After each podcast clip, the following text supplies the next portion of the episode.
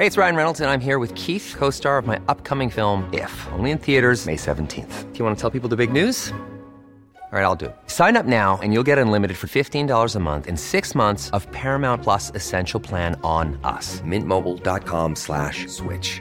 Upfront payment of $45 equivalent to $15 per month. Unlimited over 40 gigabytes per month. Face lower speeds. Videos at 480p. Active Mint customers by 531.24 get six months of Paramount Plus Essential Plan. Auto renews after six months. Offer ends May 31st, 2024. Separate Paramount Plus registration required. Terms and conditions apply if rated PG. Many of us have those stubborn pounds that seem impossible to lose, no matter how good we eat or how hard we work out. My solution is PlushCare. PlushCare is a leading telehealth provider with doctors who are there for you day and night to partner with you in your weight loss journey. They can prescribe FDA-approved weight loss medications like Wagovi and Zepbound for those who qualify. Plus, they accept most insurance plans. To get started, visit plushcare.com slash weight loss. That's plushcare.com slash weight loss. Since 2013, Bombas has donated over 100 million socks, underwear, and t-shirts to those facing homelessness. If we counted those on air, this ad would last over 1,157 days. But if we counted the time it takes to make a donation possible, it would take just a few clicks. Because every time you make a purchase, Bombas donates an item to someone who needs it. Go to bombas.com slash ACAST and use code ACAST for 20% off your first purchase. That's bombas.com slash ACAST, code ACAST. Farándula 021, un podcast de cultura pop con periodistas, psiquiatras y vestidas. Comenzamos. Sean bienvenidas y bienvenidos al episodio 124 de Farándula 021. Un aplauso por ¡Bravo! favor. Porque ¡Bravo! además la mesa está llena. Está Pilarica. ¿Cómo estás, Pilarica? Feliz de la vidurria, como de costumbre. La verdad es que muy contenta de estar en un episodio más de Farándula 021. Está Merengón que ya se recuperó de su. COVID. Aquí un estoy. aplauso, un aplauso, Merengón. Limpio, sano y muy contento de estar aquí. Qué bueno. Y ya te puedes sentar todo Todo fantástico. normal. ¿En qué momento? Sí, ¿en qué momento no? Pues ¿dónde te dio? ¿Supimos? ¿Lo Sí, sí supimos, supimos. todos? No, no, no, no, no Sí, supieron. Que se te inflamó y todo. No, no, no, no supieron. Ustedes nada más injuriaron. ¡Ah!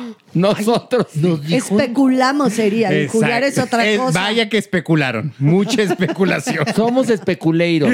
Ya lo sabes perfectamente. A ver, entonces la hinchazón ya es natural. Es, esa sí hay, es natural. ¿no? Esas nachas de nervios son naturales. Bueno, ya oyeron a la Maniguis. Un ¡Bravo! ¡Bravo! Mani, mani, ra, ra. Oigan, y muy aquí ya sentado el cuerpo. Se El cuerpo, el Se cuerpo. apuntó desde el principio. El Corpo gana- corpo. y ganando terreno, Horacio. Eh, De cuerpo presente. De cuerpo impuesto, más bien dicho. Ay, ¿Qué cuerpo? no, ¿Qué? nada. es que- Saluda. Saluda, No, Jeremy. hola a todo nuestro público. Ahora es que le pregunté a Alejandro si no es por la inflamación del COVID, pero ya, ya, no, está chistoso. Ah, Ay, bueno. Acuérdate lo que hemos hablado de los Sí, chistes, no, no, yo sé que soy pésimo en eso, sí, no. El cuerpo se reprimió, el sol, se autorreprimió. No, cuando el cuerpo ya no cree en él y entonces suelta mal un chiste a Ya, propósito diciendo fracasé. No, cuerpo. Uno tiene que creer en sus chistes y mira, si los colocas, aunque sean muy pendejos, la gente se ríe en serio. Créenoslo, cuerpo. Ay, ustedes no, ustedes son expertos en comedia. No, no somos expertos, No. pero pues nuestra experiencia tenemos, ¿no? Unos 40 años nada más atrás. o sea, ¿Cómo te explico? Y seguimos aprendiendo, ¿eh, doctor Cuerpo? Porque Sí. psiquiatra, psiquiatra yo no soy, fíjate todavía. Así es. No, no, no, no, no. De- de- de- ahora sí que de eso no te sabemos, más que como pa- yo como paciente. No, yo sí, claro, como una persona que puede experimentar cualquiera de las cosas Pues- tremendas de las que hablas. Hoy estoy celebrando algo, ¿no? Porque en esta cosa de la psiquiatría estoy contento porque volví a mi terapia. que me ajusten así las tuercas otra vez. No, te tienen que hacer alineación y balanceo cuerpo, luego te nos enloqueces, Sí, ¿eh? yo lo sé. Un poquillo. Oigan, y tenemos una, bueno, hay una nota muy importante, Alejandro. Ni más ni menos, tiene que ver con la despenalización del aborto a nivel nacional. Recordemos que corresponde a cada estado, a el Congreso de cada estado, a través del Código Penal, determinar eh, qué postura toma cada entidad en torno al aborto. En nuestro país, hasta el miércoles únicamente 12 habían despenalizado la interrupción legal del embarazo. ¿Qué ocurría? Que en estados, por ejemplo, como Coahuila, había una pena de hasta tres años si es que una mujer decidía interrumpir el embarazo en distintas condiciones. Dependía, evidentemente, de las legislaciones locales, las semanas contabilizadas, las formas y demás. Sin embargo, eh, la primera sala de la Suprema Corte de Justicia de la Nación lleva este tema y determina que no hay posibilidad de penalizar, de criminalizar a las mujeres por decidir sobre su cuerpo. Obviamente. Entonces, a partir de ahora, en todo el país está despenalizado. Y no solamente eso, lo que dice también, que creo que es muy importante la Corte, el Estado está obligado a proveer de servicios de salud y servicios médicos a estas mujeres que quieran acceder a este servicio y que puedan hacerlo en las mejores condiciones de seguridad y de salud para cuidar su vida y no poner en riesgo a nadie. Porque historias de terror existen desafortunadamente de mujeres que tuvieron un aborto espontáneo y acabaron en la cárcel, una mujer que intentó eh, practicarse un aborto y acabó en la cárcel, O muertas, Mujeres violadas muertas. también. Muertas. las mujeres violadas, cuántas muertas cuando- por abortos clandestinos. Exactamente. Y, y, y no, des- a ver, no somos promotores del aborto, pero somos promotores de que las mujeres decidan sobre su propio cuerpo. Porque es respeto, ¿no, Maniguis? Es únicamente eso, respetar la decisión de otra persona. Sí. Yo creo que nadie, o sea, ese discurso de alguien promueve el aborto, alguien está a favor del aborto, es muy absurdo. Es total. Nadie quisiera que pues se, se abortara por así, pero hay razones que llevan a una mujer a interrumpir un embarazo y tiene toda la libertad. Es su cuerpo, es su vida y eso debemos de abogar porque también eso garantiza que los hijos sean deseados, que los hijos sean bien recibidos y que todos, tanto ellas, que ojo, son las únicas dueñas de su cuerpo, como los niños que lleguen, estén en las mejores Pero a- condiciones. claro, ¿a quién se le puede ocurrir que una mujer lo va a hacer por, por Sí, por sí, por exacto, diversión? exacto, por- exacto. No, es porque estás en una situación verdaderamente extrema, has pasado por algo muy, muy fuerte y tienes, tienes que tener la libertad de decidir si quieres o no quieres tener a ese hijo, a Qué ese importante acabas de decir, de verdad, Pilarica. Ninguna mujer se embaraza con el propósito de abortar. Claro no, Ninguna. obvio. ¿Cuál es la visión de los psiquiatras al respecto? Creo que uno de los puntos más importantes aquí es una visión de derechos humanos. Y es una visión justamente para evitar complicaciones, para evitar abortos clandestinos. Como hemos visto en Estados Unidos, donde la mayor parte de los estados centrales o los estados conservadores han impuesto nuevas leyes para prohibir el aborto, las mujeres tienen que emigrar a los estados donde es posible. Hoy en México, entonces, esta resolución nos facilita justamente dar servicios, dar acceso y evitar pues embarazos no deseados, evitar tener hijos de violaciones, evitar tener hijos con malformaciones o justamente simplemente no hacerlo. Hay antecedentes históricos en países que han sido altamente prohibitivos. De hecho, en Rumania hubo casi casi una policía antiaborto. Qué cosa. La policía menstrual. Y aquí lo interesante es que durante toda la aplicación de estas leyes antiaborto, los hijos no deseados también generaron problemas de dependencia a sustancias, depresión, Claro. ansiedad, violencia, abuso sexual. Y esto se fue a una serie de grandes complicaciones que afectaron a muchas generaciones. Son Tener circuitos, circuitos la capacidad de decidir. Sí. que se van heredando generación tras generación, que lo veremos un poco más Ahora, adelante. la pregunta es, ¿qué irán a decir Eduardo Verástegui y Esteban Arce? No, bueno. Pues, ¿Qué van a decir todos Pues no los tienen nada son que decir para de empezar. ultraderecha Son dos hombres, dos hombres que no tienen nada que hacer. Para empezar. eh, hablando de los cuerpos de mujeres. De ahí, ahí la primera respuesta que hay que darles. Sí, pero acuérdate que a niveles religiosos, sobre todo en este país, es un pecado, evidentemente, interrumpir una vida, ¿no? Entonces sí te señalan y te tachan y también por eso es tan clandestino y no es nada fácil. A niveles morales también, a niveles éticos, las mujeres sufren mucho, amén del cuerpo, evidentemente, ¿no? Algo interesante aquí es que lo ideal es que los hijos sean planeados y deseados. O sea, eso es algo, un factor fundamental. Y si no suceden estas situaciones, la calidad de vida de las personas, de las familias y demás, va en demérito. Y además, insistimos en esto. Cada quien debe de ser libre a decidir sobre su propio cuerpo. Así como las mujeres pueden decidir, los hombres también. Y no, no nos metamos los hombres en los temas de las mujeres. Aprendamos a respetar los cuerpos ajenos. Las mujeres son dueñas de su cuerpo y hay que respetar las decisiones que tomen sobre los mismos. Porque como ya lo dijimos, no es ninguna linda experiencia abortar, ¿o no, doctor? Esto puede ser muy traumático para muchas personas por todo lo que hay alrededor. Pero si se hace de forma segura, si se hace de forma electiva, si no lo haces en la clandestinidad, es mucho más fácil entonces que puedas hacerlo como un procedimiento seguro y tratarlo en terapia después. Dependerá también de tus propios valores y demás. Elementos importantes es, no sé si lo mencioné antes, las mujeres que abortan deciden después tener hijos. Ah, claro, claro. Va. Y En su momento, Esto es sí, importante. claro. Entonces, ser planeado, ser deseado, creo que es lo mejor que nos puede Ahora, pasar. el problema con el que nos topamos aquí como sociedad se llama la Iglesia Católica.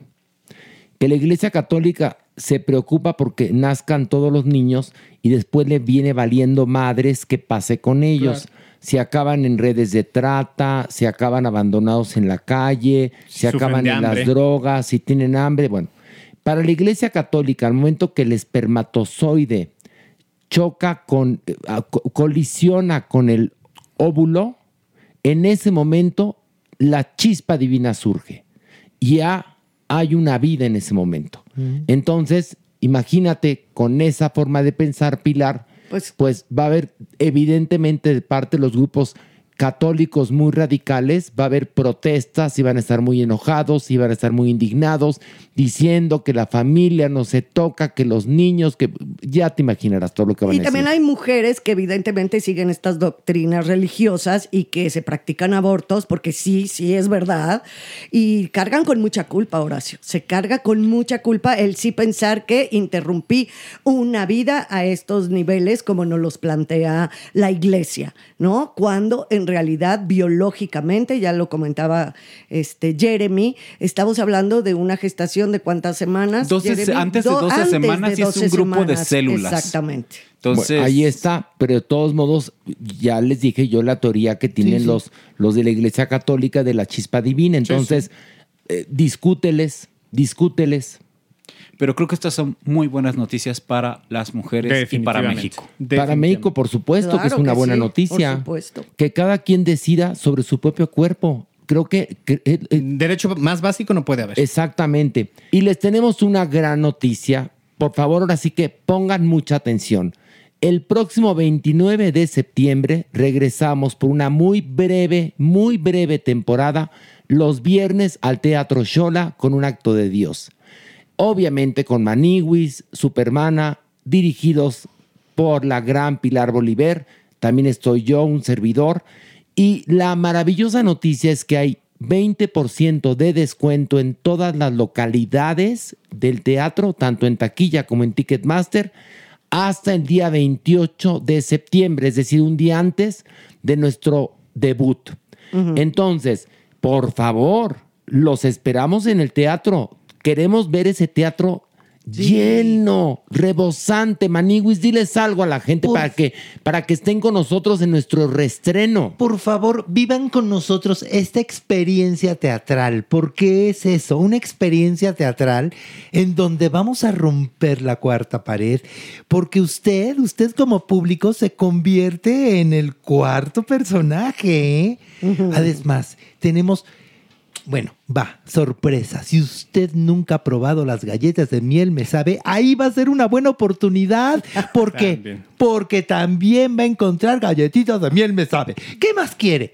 No, ¿Qué pero luego quiere? hacemos promociones y regalamos galletas de miel, me sabe. y- No, no, no, no. lo que sea. Pero Vamos lo a- más padre de un acto de Dios, de verdad, es que te diviertes, te ríes, te emocionas, te conmocionas, pero sales también con todo un cuestionamiento existencial muy acertado. Incluso para los temas que estamos hablando en este momento.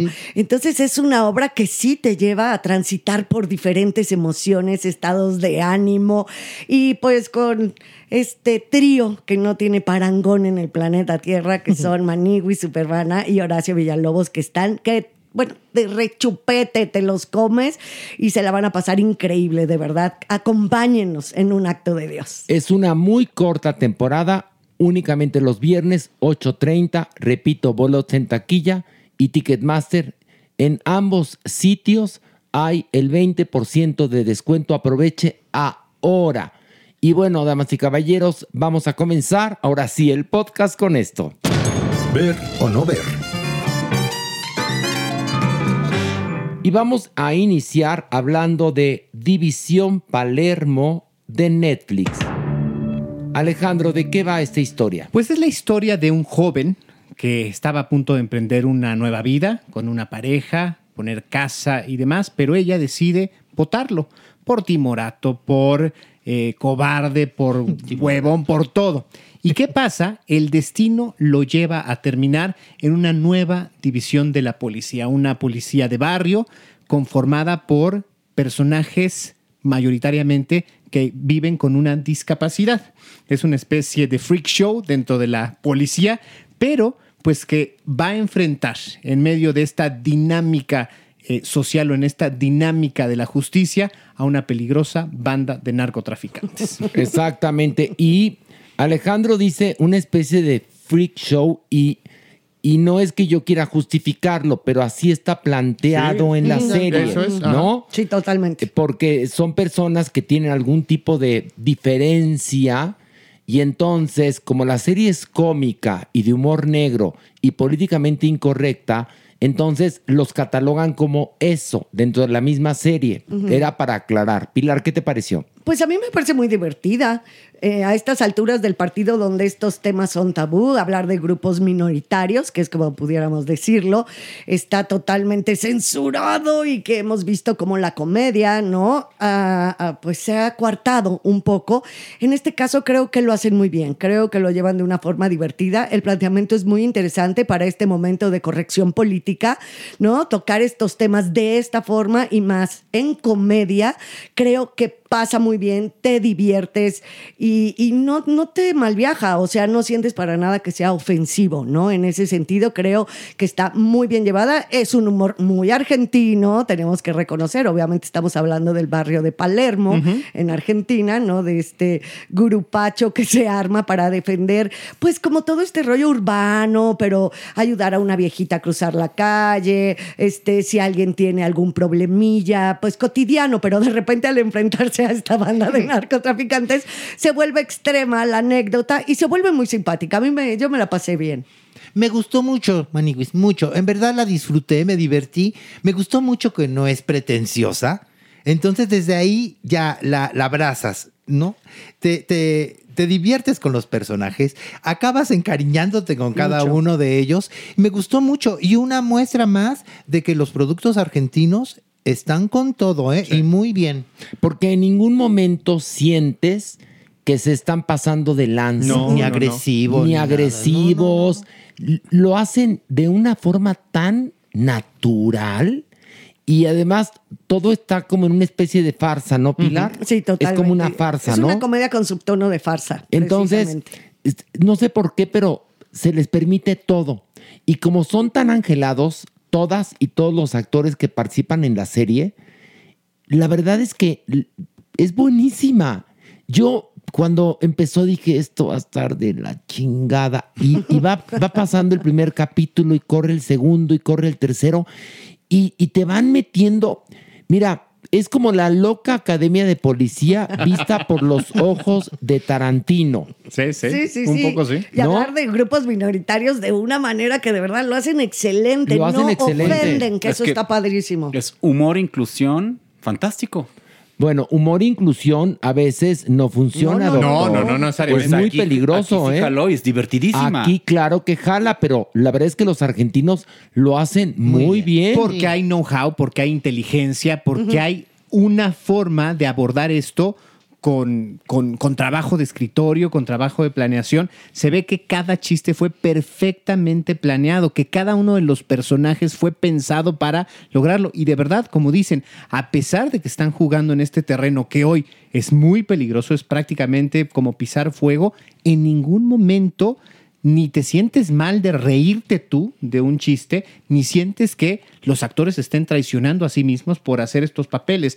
Eh, la propia situación en este juego de lo absurdo es también sumamente interesante y creo que la risa es una carcajada por minuto, o sea, es muy ágil y es constante, no es, no es así como esporádica. No, Y muy, le muy pegan- bien hecha además. Y también ¿eh? le pegan, me encanta eso, a lo políticamente correcto, ¿no? Claro. Porque como, También. como estos policías, bueno, esta agencia de policías, ¿no? Que hace esta brigada, sí, le quieren tapar el ojo al macho Claro. diciendo, nosotros estamos haciendo nuestras cuotas, ¿no? Con grupos minoritarios y demás, y, ta- y toma la que se acaban por volver los mejores del lugar. que eso es lo que reivindica, evidentemente, todo. También. La verdad es que dense la oportunidad de ver División Palermo. Vamos a la votación. Está en Netflix, ¿eh? Y hay ocho episodios disponibles. Merengón, ¿ver o no ver? Por supuesto que sí. Maniguis. Clararira que sí. Doctor Cuerpo. Muéranse de risa y véanla. Ya que está de cuerpo presente, pues que opine también. ¿No? Pilarica. Sí, fantástica manera de. Hay puertas abiertas a la comedia. Benditos los dioses, Aristófanes, welcome. Ok, yo también digo ver. Y bueno, ahora vamos a analizar la serie Las Flores Perdidas de Alice Hart, que está disponible en Amazon Prime Video. Pilar, ¿de qué va esta serie? Bueno, este es un melodrama que se desarrolla en Australia en la época contemporánea y nos cuenta la historia de una niña de nueve años que tras quedar huérfana por un incendio misterioso que mató a sus padres, tendrá que irse a vivir con su abuela paterna, quien tiene una granja de flores endémicas australianas. Y pues grandes y dolorosos misterios y secretos envuelven la vida de esta pequeña, quien tendrá que recorrer un muy largo camino para sanar el abuso de los cuales, ¿no? El abuso del cual fue sometida desde pequeña. Ahí está la premisa. Merengón, ¿qué te pareció? Me gustó, me gustó mucho. Creo que es un melodrama muy bien logrado, de principio a fin, inclusive estos giros de tuerca que tiene la propia historia o estos eh, pasajes inesperados. eh, pues son muy, muy bien logrados, o sea, te va llevando la historia muy bien. Aparentemente, pues esta es la historia de una familia que no tiene pasado, pero poco a poco vas descubriendo que sí, efectivamente estos padres esconden algo va brotando la violencia, la necesidad de esta niña de huir de ella y tristemente las circunstancias la llevarán a descubrirse a sí mismo. Y es una analogía muy interesante para todos. No necesitamos ser víctimas de esta violencia o algo así, pero la vida de alguna u otra manera te va a llevar a descubrir tu pasado si le hurgas un poquito y puede ser trastocador. Que además hay una cosa muy bonita. El título es Las Flores Perdidas de Alice Hart. Y Alice Hart es la niña protagonista, que evidentemente a lo largo de los capítulos va creciendo. Este, y todo el tiempo están eh, presentes en la historia distintos tipos de flores que tienen distintos significados. Entonces, amén de que la historia es muy interesante, que está muy bien escrita, estos postrecitos que te van dando con los significados de las flores es verdaderamente precioso. Es que esto es lo bello, sea, tener estos tintes de otro conocimiento como botánica y resiliencia es algo inesperado y bien desarrollado. Maniguis, es una serie en verdad hermosa visualmente. La disfruté muchísimo y sí, sí les soy sincero, me dejó este sentimiento de tristeza. Es una miniserie triste. Y está en verdad extraordinariamente actuada. Que, es que, ah, el que quieran, ¿eh? el papel que quieran. No, en verdad me, me gustó mucho, pero sí me dejó este sentimiento de tristeza. Y bueno, habla de cosas muy, muy fuertes como evidentemente la violencia doméstica, cómo es cíclica, cómo es un círculo vicioso que se repite de generación en generación por la educación heteropatriarcal machista. Así de rudo, como lo acabo de decir, llevado a un poema. porque la serie es muy poética, es muy femenina en el muy buen sentido de la palabra. Es apasionante, es es muy conmovedora, todos nos podemos identificar con ella, pero sí habla de la... Yo creo que el tema central es la violencia doméstica. ¿no? Que, que puedes vivir como niña, que puedes vivir como adolescente, que puedes vivir ya también en tu edad adulta, porque evidentemente Alice, que va vamos, la vamos viendo durante parte de su vida, ¿no? Desde chiquitita hasta los 26 años aproximadamente, ella vuelve a repetir los mismos patrones horrendos y vuelve a caer en las mismas garras de las de cuando ella fue víctima, ¿no? O sea, que dices, "Dios mío, se supone que aprendiste, se supone que a ti te pasó y lo vuelves a repetir." Lo hemos hablado antes, Pilar. Si no aprendemos el dolor, se repite. Claro. Si no entendemos de dónde viene el, dolor y en vez de dejarlo como simplemente correr, Y ella no lo entiende, doctor Cuerpo, le voy a explicar por qué. Porque a fin de, de cuentas, la abuela, que ha sufrido también toda esa violencia, a partir de tanto misterio y tantas mentiras, hace que también la niña no aprenda. Exactamente. Y que la abuela está interpretada por Sigourney Weaver, que está, Mejor que nunca, ¿eh? híjole, qué actriz, ¿eh? Híjole. Qué actriz, qué tamaño de actriz. Sí. mi querida Sigourney Weaver, en verdad. Y todas, ¿eh? Todo, todo. Eh, El elenco básicamente es, es un elenco de mujeres. Porque, bueno, no quiero adelantar un poco la trama, pero eh, Sigourney Weaver tiene con su pareja una especie de granja donde, donde pues eh, eh, se dedican a, a cultivar flores. Endémicas australianas. Exactamente. Y entonces por eso es que recurrentemente se está hablando de los tipos de flores, qué significa cada flor, cuándo se utiliza, cuándo no debe utilizarse, etcétera, ¿no? Y tiene una manera muy particular de ejercer la justicia. Entonces, como bien lo dice Pilar, hay tantos secretos y tantas mentiras que hacen que Alice Hart no aprenda la lección cuando tiene que aprenderla. Exacto, Horacio. Pero la verdad es que la miniserie es gloriosa. Entonces, vamos a la votación. Y bueno, primero que nada, repito el título para que no me regañen. Sí, porque ya no me dicen que repita los títulos. Entonces, es Las flores perdidas de Alice Hart, que está en Amazon Prime Video. Maniwis, ¿ver o no ver? Clararira que ver. Merengón. Pelén por verla. Pilar. Oh, por supuesto. Cuerpo. es necesario exponernos a esto y verlo. Ándale, ay, el cuerpo. Intenso. quedó profundo. O chitocho o intenso. ¿Quién diría? No hay quién punto diría? medio. Exacto, no hay punto medio. Hoy viene entre Carmen Salinas y Ofelia Guilén. Mi cuerpo. Dicotómico que le llaman. Dicotómico. Yo digo también ver. Y bueno, ahora vamos a hablar de Ahsoka de Disney Plus. ¿De qué va esta serie que surge del universo de Star Wars? Tras la caída del Imperio Galáctico, la galaxia se vuelve a ver amenazada por un terrible peligro. Para poner ahora sí que orden, tiene que entrar en juego eh, la antigua Jedi Ahsoka y bueno, comenzará a investigar y a pelear. Esa es un poco la premisa. Traté de no hacer ningún spoiler porque luego sé que son muy especiales los fans de Star Wars. Doctor, a ver, doctor, usted que es absolutamente un fan, ubíquenos exactamente dónde ocurre Ahsoka. Esto es después del el retorno del Jedi, ¿ok? Donde empieza como a suceder esta historia. Tiene varios antecedentes de varios lados. Los fans enloquecieron cuando al final de The Mandalorian sale Ahsoka y esto marca el inicio de la serie. La serie son dos líneas que se están juntando. Ahsoka viene de la Guerra de los Clones, porque era la Padawan o la aprendiz de Jedi de Anakin Skywalker que se convierte en Darth Vader. Ella en algún momento se, se desencanta de la Orden Jedi y decide separarse. Y a partir de ella empieza su propio camino del héroe. ¿Va? La otra línea de tiempo viene también eh, después o durante la Guerra de los Clones, que es Star Wars Rebels. Ahí surgen como una serie de nueva banda, otros personajes que se están repitiendo en esta serie en Disney Plus. Uno de ellos, de mis favoritos, que se llama Hera Syndulla.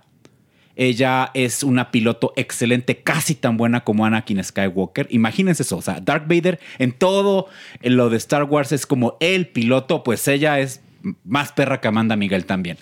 Y viene otro personaje que aparece en Ahsoka que es Sabine Wren.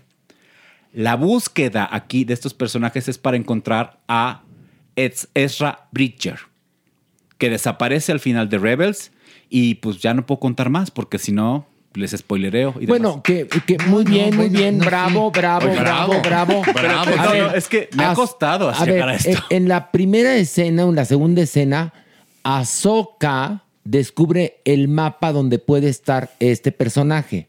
Y hay un villanazo que también se fue y desapareció al final de Rebels, pero tampoco les puedo decir tanto.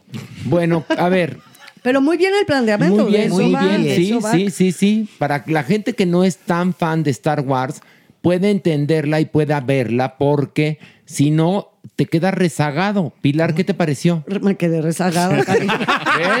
Me rezagué. ¿Qué te pareció? Rezagué. Sí, A ver, claro que vas entendiendo, he visto muchísimas de estas películas, muchas sagas y demás, pero no me sé a punta, así, a pie juntillas, todos estos datos. Entonces sí vi pues un personaje que no sabía bien de dónde iba. Creo que sí se necesita para esta serie tener el background bastante filoso, porque si no, si yo me quedé así como... Y entonces me empecé a fijar más en los efectos especiales, en los vestuarios, en que si siento que se ve un poco latexoso, los, la verdad las caracterizaciones parecen como de foamy, como de una espuma. Sí, de látex. No, no, de soca, sí, pues todo este, todas este tri- tripulpo, ¿no? Que tiene, que tiene como tres tentáculos, sí se ven como de una espuma. Entonces, como no me atrapó la trama, porque no me la sé perfectamente, me puse a ver otras cosas. Es que ver a Soka, si no conoces como todo este planteamiento, es como ver la televisión con mi papá.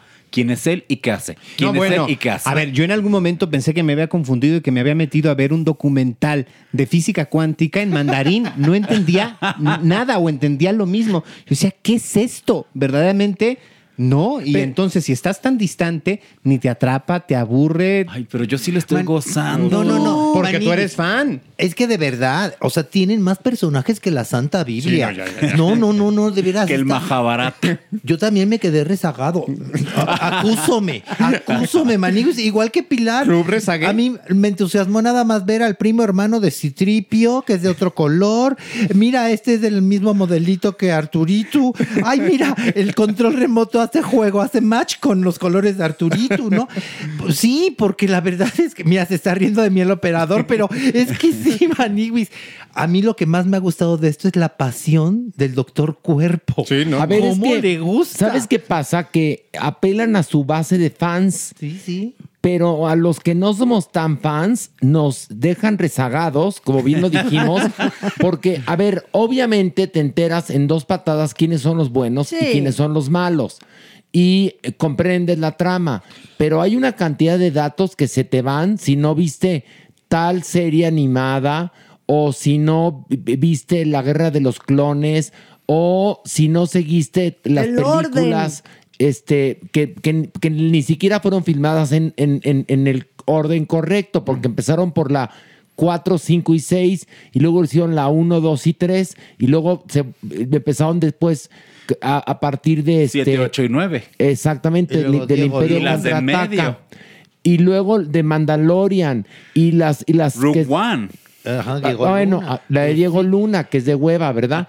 Pero bueno, a final de cuentas, si no conoces todo ese universo, es como ver la última película de Harry Potter sin haber visto ninguna y, y sin haber leído ninguno de los libros. ¿Verdad? Entiendes la trama, Horacio. Creo que dijiste algo Sí. muy acertado. Obviamente, ni que yo fuera tonta para no entender de Sí. lo que van todas estas películas de acción y superhéroes. Sí, bueno, sí tiene un universo complicado, evidentemente, y muchísimos personajes. No es por ahí. Es que no la disfrutas si no tienes todo ese conocimiento. Sí, Esa es la verdad. Y obviamente aplaudimos porque las coreografías de las batallas y con los sables de luz y Ah, es, no, es muy llamativo. Pero claro, tu cabeza quiere poner un orden cronológico, decir, ¿esto dónde va? ¿En qué parte de este universo? Porque además esa es la premisa, o sea, no te lo venden como un producto suelto. O sea, de alguna u otra manera, la propia saga te obliga a ubicarla en tiempo y en espacio y entonces, si ahí tú te pierdes, pierdes esa Oye, magia. y eso que el primer capítulo comienza con cuatro cuartillas De ¿no? explicación. Es- escritas de explicación. Sí, sí, sí. a prueba de tontos para que usted tenga O sea, claro todo. Pero aún así no sabes quién es quién. O sea, en serio es ver a Soka. Si no tienes como cierta experiencia en esto, es como ver una película o una serie con tu papá. ¿Quién es él y qué hace? ¿Quién es No, él no, y qué hace? no, ya te dije, es como ver la última película de Harry Potter sin haber leído ningún libro Sí, ni no. haber visto ninguna película, así tal cual. Bueno, vamos a la votación de Ahsoka, Doctor Cuerpo, ver o no ver. Como fan, 100% ver, está deliciosa. ¿Y como psiquiatra?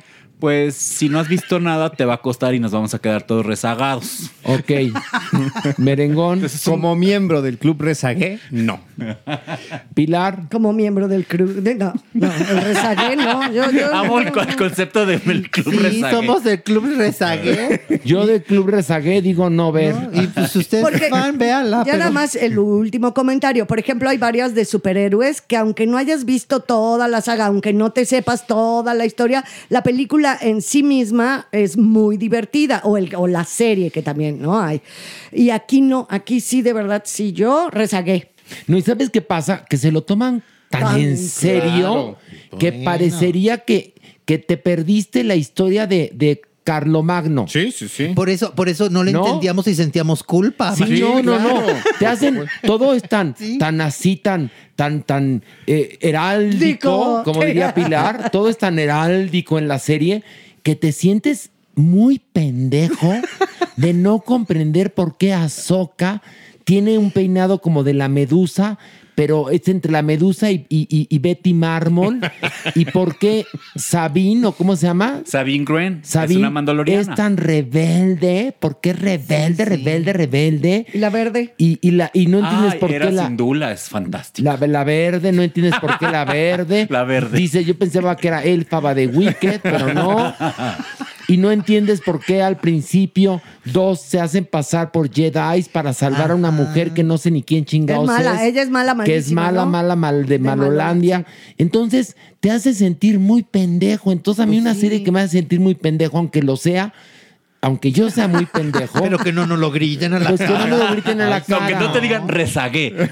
Somos del Club Rezagué. Del club Rezague, Y totalmente. aburridé. Porque también- a mí me aburridé. A mí me, me- sí, totalmente. Si los que nos están escuchando son del Club Rezagué, escríbanos en nuestras redes sociales. Pertenezco al Club Rezagué. Y si son del club de los muy fans de Star Wars, no nos ofendan. No, por favor. mejor explíquenos. Explíquenos, exactamente.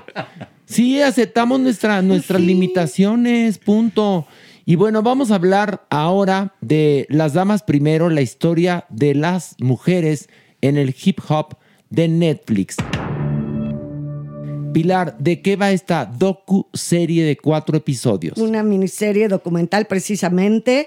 Y bueno, pues raperas, compositoras, expertas, productoras, analizan la influencia del hip hop desde sus orígenes hace 50 años, cómo ha sido su desarrollo y el lugar tan preponderante que ha alcanzado en la actualidad.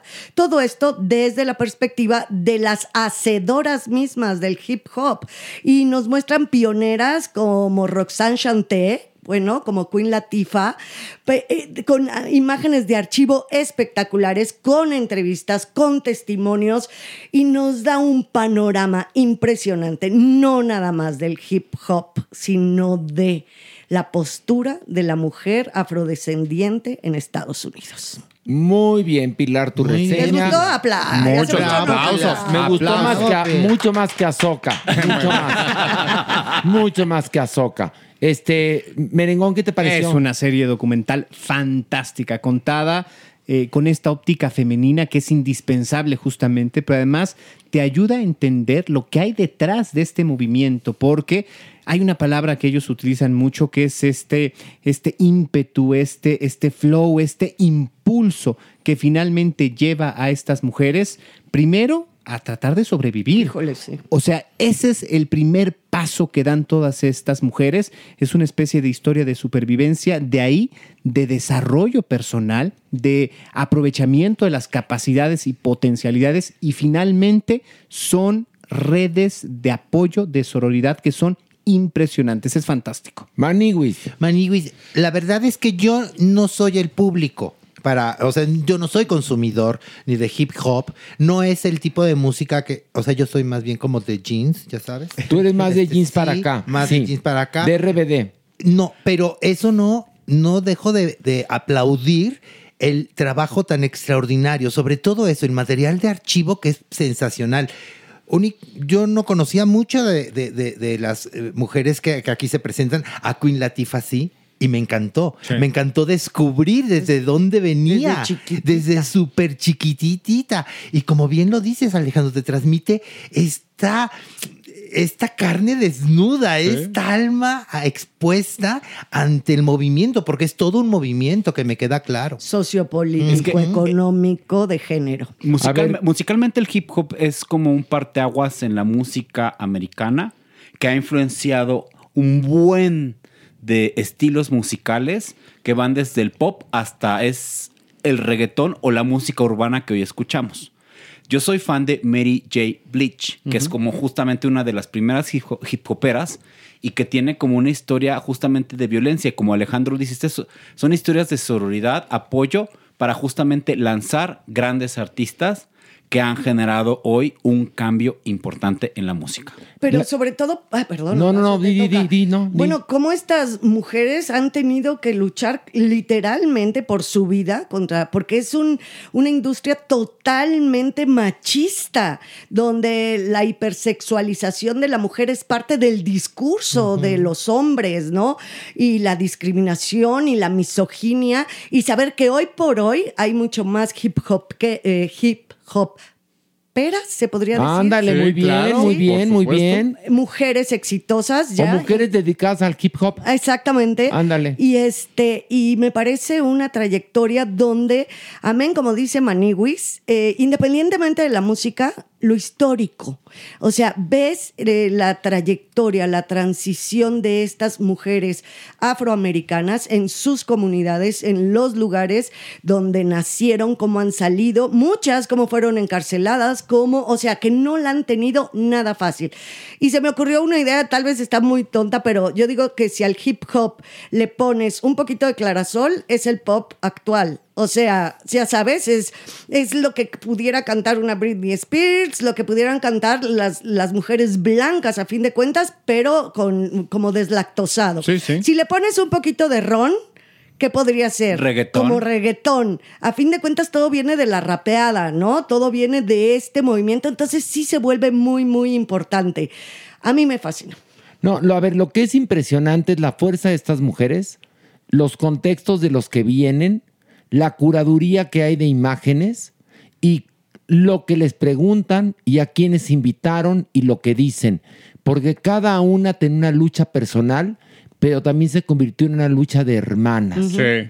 La verdad es que si a usted no le gusta el hip hop, véalo.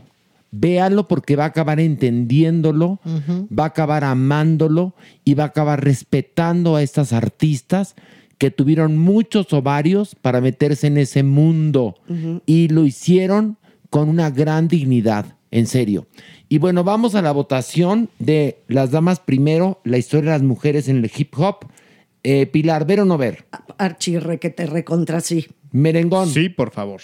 Cuerpo. Se tiene que ver. Maniwis. Clararira que ver.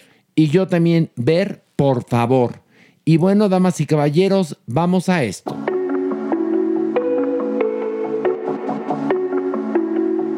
Y bueno, como ustedes recordarán, hace algunos, varios podcasts tuvimos aparte del elenco del el podcast Insaciables.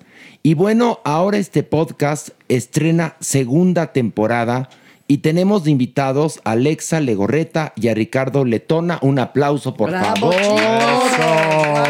Para que nos hablen de esta segunda temporada de algo que es muy, pero muy, muy sensual. Por favor, a ver, Alexa, cuéntanos de qué, de qué va un poquito esta segunda temporada de Insaciables. Bueno, de nueva cuenta, Horacio, muchas gracias. Bienvenida. Eh, gracias. Eh, esta nueva temporada es más, más, más, más explosiva en cuanto al placer. En cuanto a, en cuanto a la búsqueda y ese encuentro con el placer. Son cinco capítulos de nueva cuenta donde se explora el sexo desde un punto de vista femenino. Y pues el último capítulo trae una sorpresa junto con un nuevo integrante en esta historia. Ay, cu- adelantarnos un poquito de la sorpresa que hay en el quinto capítulo, que es como, como un easter egg, haz de cuenta, ¿qué trae el quinto Sí. capítulo? Porque Insaciable se ha caracterizado siempre porque habla del placer a partir de la mujer, ¿no? Pero en esta ocasión trae un twist, el quinto capítulo. Sí, aquí ya son, es un capítulo a dos voces, con una actriz y un actor, entonces también se explora la sexualidad a partir de el punto de vista del hombre. Ah, pues claro, qué interesante. Pues muy interesante, porque también nosotros tenemos ahora sí derecho al, al disfrute, ¿no, Ah, no, Pilar? todos tenemos derecho, pero bueno, este podcast en especial sí se había enfocado, pues especialmente en el placer que experimentamos las mujeres y cómo provocarlo y qué se siente y dónde, cuándo, cómo. Y la verdad es que es un podcast padrísimo.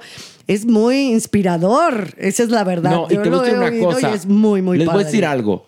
Te, te pone horny. Sí, por eso dije inspirador. Totalmente. Cuerpo. Yo voy a ir de metiche, perdónenme, pero justamente desestigmatizar el placer, tanto masculino como femenino, y sobre todo el femenino, es una fuente muy positiva de educación, porque las mujeres que te escuchen educarán a sus hijas y a sus nietas. Además, yo siento, digo yo aquí metiéndome, eh, que, que hay que entrarle al juego, ¿no? O sea, hay que quitarnos todos los tabúes, eh, aventarnos a probar. Y luego hay como estas partes moralistas que nos prohíben, ¿no? Nos limitan el, el juego. Y justo el podcast lo que busca es eso, o sea, es poder echar a volar la imaginación. Porque además, como lo estás escuchando, tú te imaginas lo que quieras. ¿No? Entonces. Y que no esa- hay, no hay mejor, este, ahora sí que, ay, no sé, Afrodisíaco que imaginación. nuestra propia imaginación. Entonces, Ay. entra por los oídos y sale por muchos lugares, muchachos. Totalmente de acuerdo. De eso se trata, de que lo escuchen, que, que pues empiecen a fantasear y que con ello también, ¿no? Como que uno se empiece a probar sexualmente. Yo creo que placer es experimentar, es piel, es cerebro y fantasía. Sí, sobre todo eh, romper los límites, los límites que ya nos han impuesto muchísimas veces desde siglos, siglos, siglos, bueno, durante toda la historia, yo creo, de la humanidad, romper los límites que, que nos impone la sociedad, la, la religión, por ejemplo, eh, las escuelas, en las escuelas es, es casi que opcional que tengas o no tengas una materia de educación sexual. No, la verdad es que hay muchos tabúes, como lo bien lo decía Ricardo hace un momento. Alexa, estarás de acuerdo. Y sobre todo, estas prohibiciones va- van más en contra de las mujeres, más que en contra de los hombres. Eh, han sido muy castigadas con, con- con respecto a eso, ¿no? Sí, fíjate que a las mujeres se nos permite ser bonitas, pero no tanto, ¿sabes? Ser, ser sexys, pero no tanto. Ser abiertas con, con lo que pensamos, con lo que sentimos, pero no tanto. O sea, es como que hay una, al- algo restringido ahí por medi- medio de la sociedad y eso es como que frustrante. Pero, Alexa, Perdón, tocabas algo muy importante que son los atavismos religiosos, ¿no? Y sobre todo en la mujer. Si pensamos que en este país un porcentaje altísimo, tanto de hombres como de mujeres, eh, somos católicos o se es católico, evidentemente desde ahí empieza, ¿no? Eh, la mujer tiene que ser virgen, la mujer tiene. eh, el aparato sexual es para procrear, más no para sentir placer. Sentir placer es, es culpa, es culposo. Entonces, imagínate en este inicio que estamos iniciando casi casi este siglo y que todavía tengamos ese tipo de pensamientos, que las mujeres no podamos de repente llegar a un orgasmo porque en nuestro cerebro se aparecen imágenes castrantes que pues con las que se nos ha educado directa o indirectamente, ¿no? No, Pilar habla de un tema bien interesante porque en México las mujeres solamente la mitad o hasta el 40% solo logran el orgasmo. Imagínense que el 60% o la mitad nunca lo ha sentido en su vida. Tener un podcast que hable del placer femenino, estamos ganándole al mal. Pero también o sea, un punto aquí importante y creo que, que es parte de la jiribilla que viene en el quinto capítulo, es el hecho de que también los hombres eh, están como un poco, ¿no? Eh, reprimidos con su exploración sexual. Cerrados, muy cerrados. cerrados. sí. O sea, como que hay nada más una forma de tener sexo, ¿no? Y, eh, y no hay exploración. Y eso también está interesante porque justo aquí nos estamos queriendo meter a explorar esa otra parte, ¿no? O sea, como, como también un hombre puede encontrar unas nuevas formas de placer con la mujer, con el hombre, con lo que sea, pero que, que sienta, ¿no? Bueno, no con lo que sea. A ver, no, no, no, pues, a ver, no, con lo que te produzca placer, Sí, con lo que sea que te produzca placer, por supuesto. Exacto. Lo que pasa es que también los hombres estamos estigmatizados porque además la forma de llegar al orgasmo nos ha condicionado muchísimo, ¿no, doctor Cuerpo? De hecho, la condición y justamente el machismo y la heterocisnorma afecta el placer tanto masculino como femenino y a los hombres les impide explorar su bisexualidad, a los hombres heterosexuales les impide explorar un masaje prostático, nuevas formas de masturbación, explorar con otros géneros. Y esto es un factor pues bien limitante. La heterocisnorma yo creo que es uno de los enemigos más feos para todos.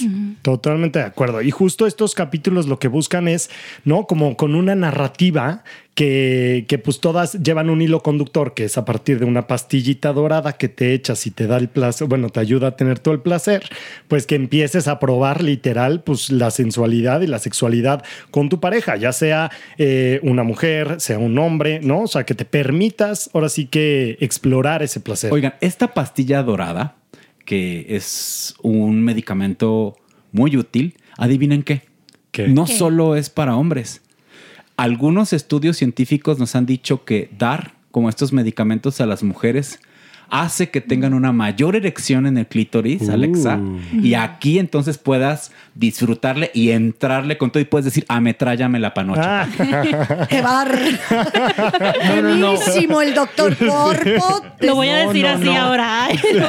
¿Cómo, mi amor? Hazme metralleta de albañil. Ah. Me encanta. Yo creo que, que para, para descubrir el, el placer, para empezar, bueno, para mí el placer, saber qué es el placer, eso es conocimiento, ¿no? Eh, saber cuál es tu placer, qué, qué- saber cuál es tu propio placer, ese ya, ya es un gran, gran poder, ¿sabes? O sea, es un poder que tú tienes.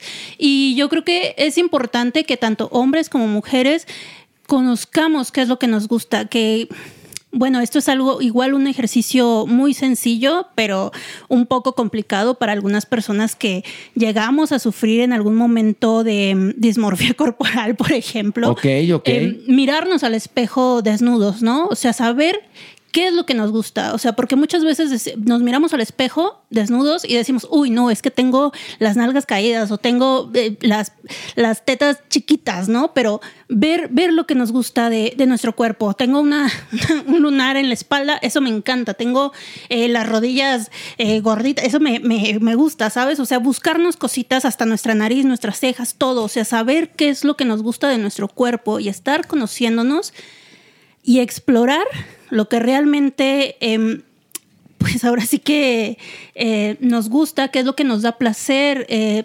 tocarse, explorarse. Que todo está bien. Pero también, ay, híjoles, ahí viene otra cosa también atávica, perdón que yo ande de aquí, no de amarranavajas, pero todos los patrones estéticos que se nos han impuesto, a fin de cuentas, nunca vamos a lograr eso. Todavía seguimos cargando con estas estructuras, ¿no? De belleza, de cierto peso, que tienes que tener cierto volumen, que si las chichis de tal tamaño, la cinturita de tal. Entonces es bien difícil cuando te ves al espejo, incluso puede que seas una persona eh, proporcionada a ese, a ese parámetro estético y uno ya tiene esos ojos de juicio implacable que te hacen que te veas, ah, no, es que estoy guanga, ay, no, es que no estás ni panzón ni gordo ni nada, y tú te ves así otra vez por la malditas, eh, la maldita educación que hemos tenido a través de los tiempos. Como tú lo dijiste hace rato, no de ayer, no, no de antier, de hace siglos y siglos. Pero por eso tienen que escuchar insaciables, perdón. Dígame usted si no, Alexa. Sí, totalmente. Y aparte, eh, Para aceptarse y quererse como uno es. Y empezar a poder sentir Exactamente, porque si no te gustas, está difícil que sientas placer, ¿no?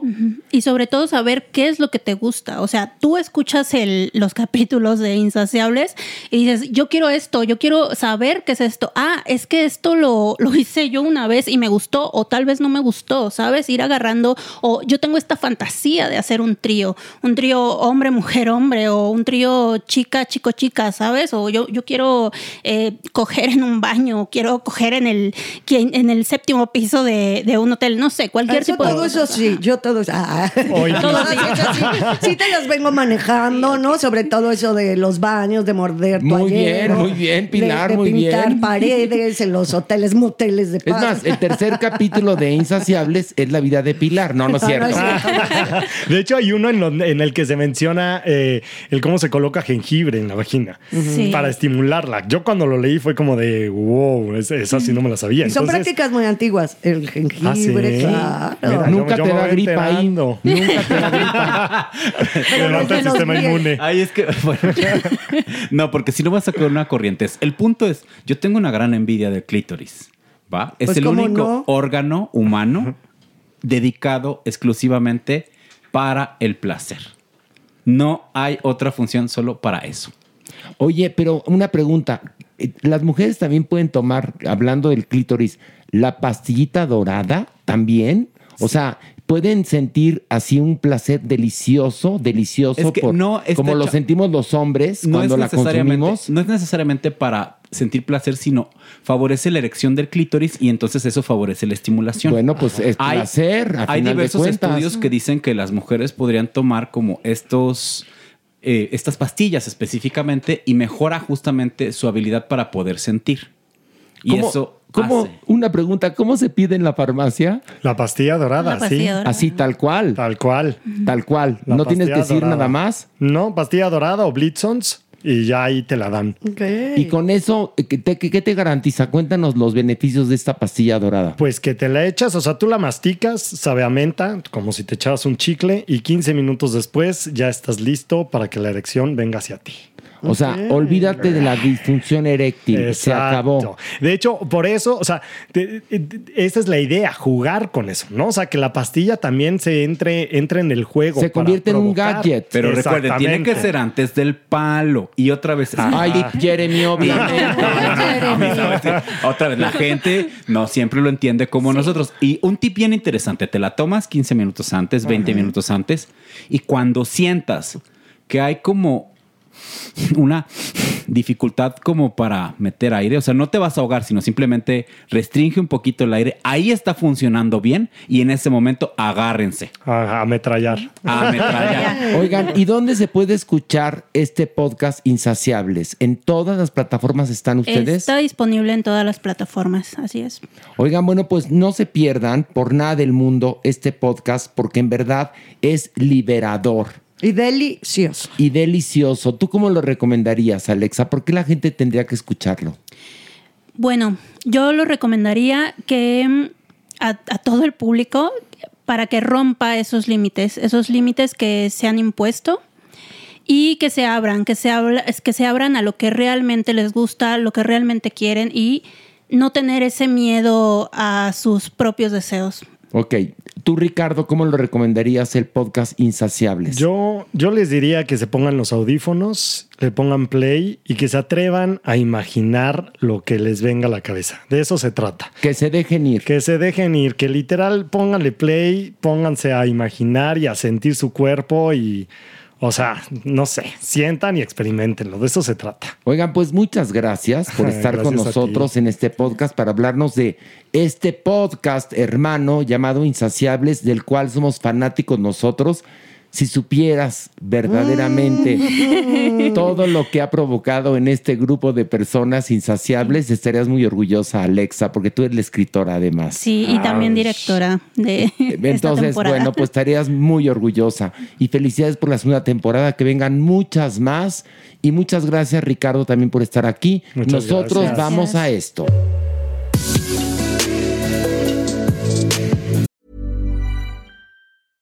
I'm Sandra, and I'm just the professional your small business was looking for. But you didn't hire me because you didn't use LinkedIn jobs. LinkedIn has professionals you can't find anywhere else, including those who aren't actively looking for a new job but might be open to the perfect role, like me. In a given month, over 70% of LinkedIn users don't visit other leading job sites. So if you're not looking on LinkedIn, you'll miss out on great candidates like Sandra. Start hiring professionals like a professional. Post your free job on linkedin.com/people today. Want to get a chiseled look in the jawline? Sculpt and shape your jawline with added volume from Juvederm Volux XC. Juvederm Volux XC is an injectable gel specifically designed to be robust enough to improve moderate to severe loss of jawline definition. And it is the first and only hyaluronic acid filler approved for the jawline. Add volume to your jawline for a chiseled look with Juvederm Volux XC. For important safety information and to find a licensed specialist, visit juvederm.com. That's J U V E D E R M.com. Not for people with severe allergic reactions, allergies to lidocaine, or the proteins used in Juvederm. Common side effects include injection site redness, swelling, pain, tenderness, firmness, lumps, bumps, bruising, discoloration, or itching. There's a risk of unintentional injection into a blood vessel, which can cause vision abnormalities, blindness, stroke, temporary scabs, or scarring. Talk to a licensed specialist to find out if it's right for you. Visit juvederm.com. That's J U V E D E R M.com. Hey, it's Ryan Reynolds, and I'm here with Keith, co star of my upcoming film, If, only in theaters, May 17th. Do you want to tell people the big news? All right, I'll do it. Sign up now and you'll get unlimited for $15 a month in six months of Paramount Plus Essential Plan on us. Mintmobile.com slash switch. Upfront payment of $45 equivalent to $15 per month. Unlimited over 40 gigabytes per month. Face lower speeds. Videos at 480p. Active Mint customers by 531.24 get six months of Paramount Plus Essential Plan. Auto renews after six months. Offer ends May 31st, 2024. Separate Paramount Plus registration required. Terms and conditions apply if rated PG.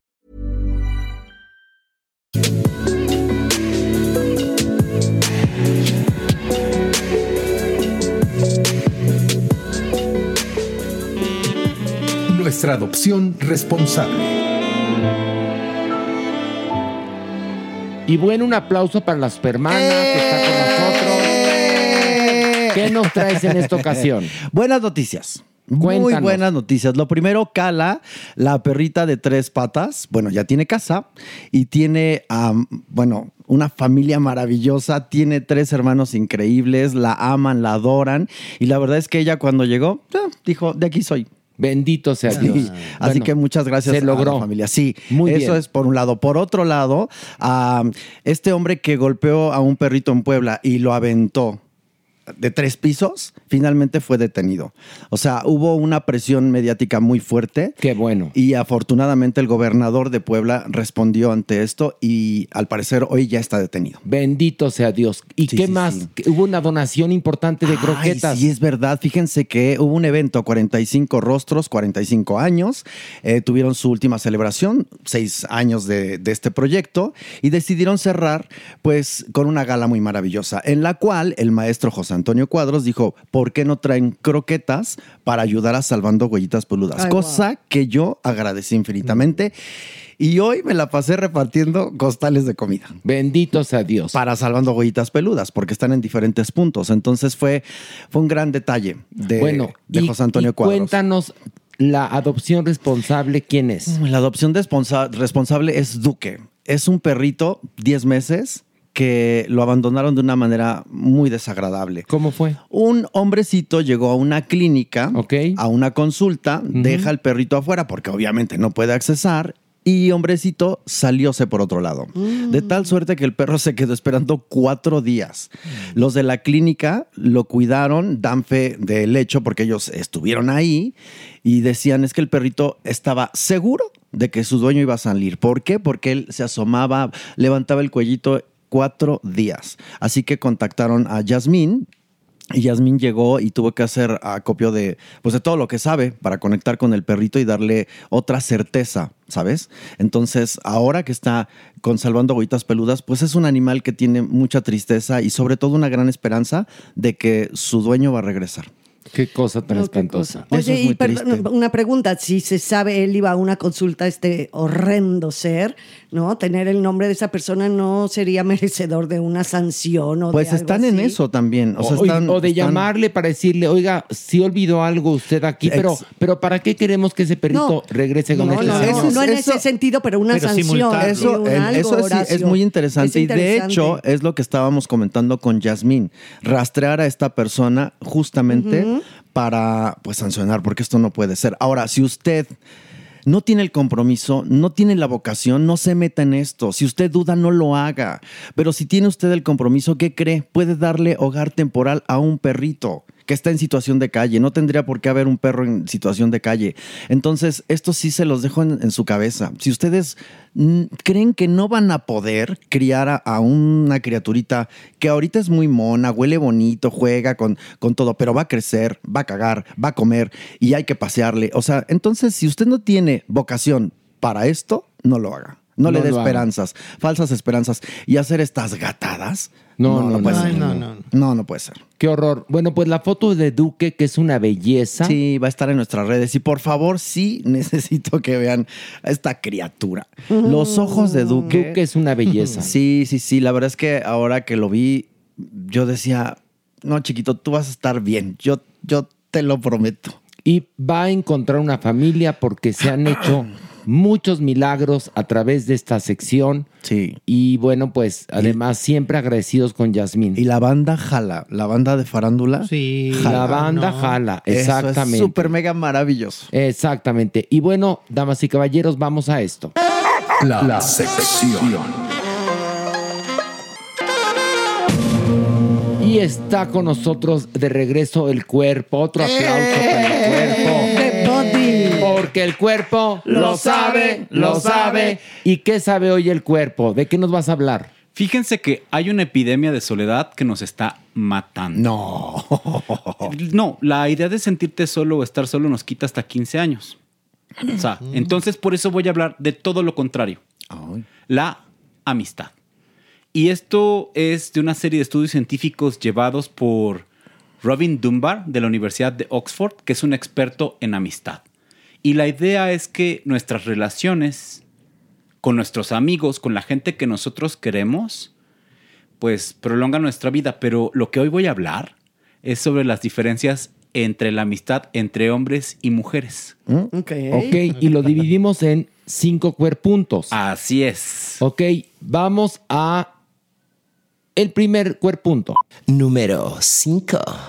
Pues resulta que entre la, la amistad entre las mujeres tiende a ser mucho más intensa afectivamente y se establece algo que se llaman vínculos diádicos. Generalmente las mujeres tienen una amistad o una mejor amiga y de ahí se van irradiando otros sistemas, pero es muy intensa con una persona en donde se comparten muchos elementos afectivos e intelectuales. Ok, se puede tener también varias mejores amigas.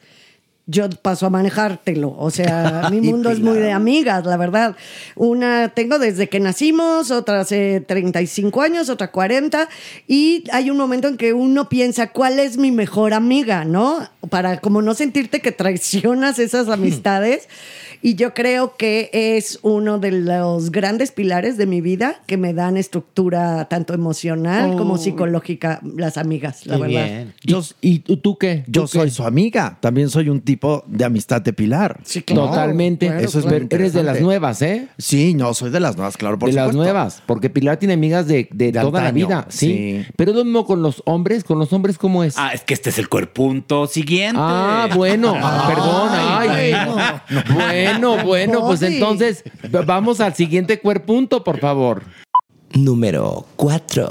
Ok, resulta que los hombres tienen otra forma justamente de integrarse.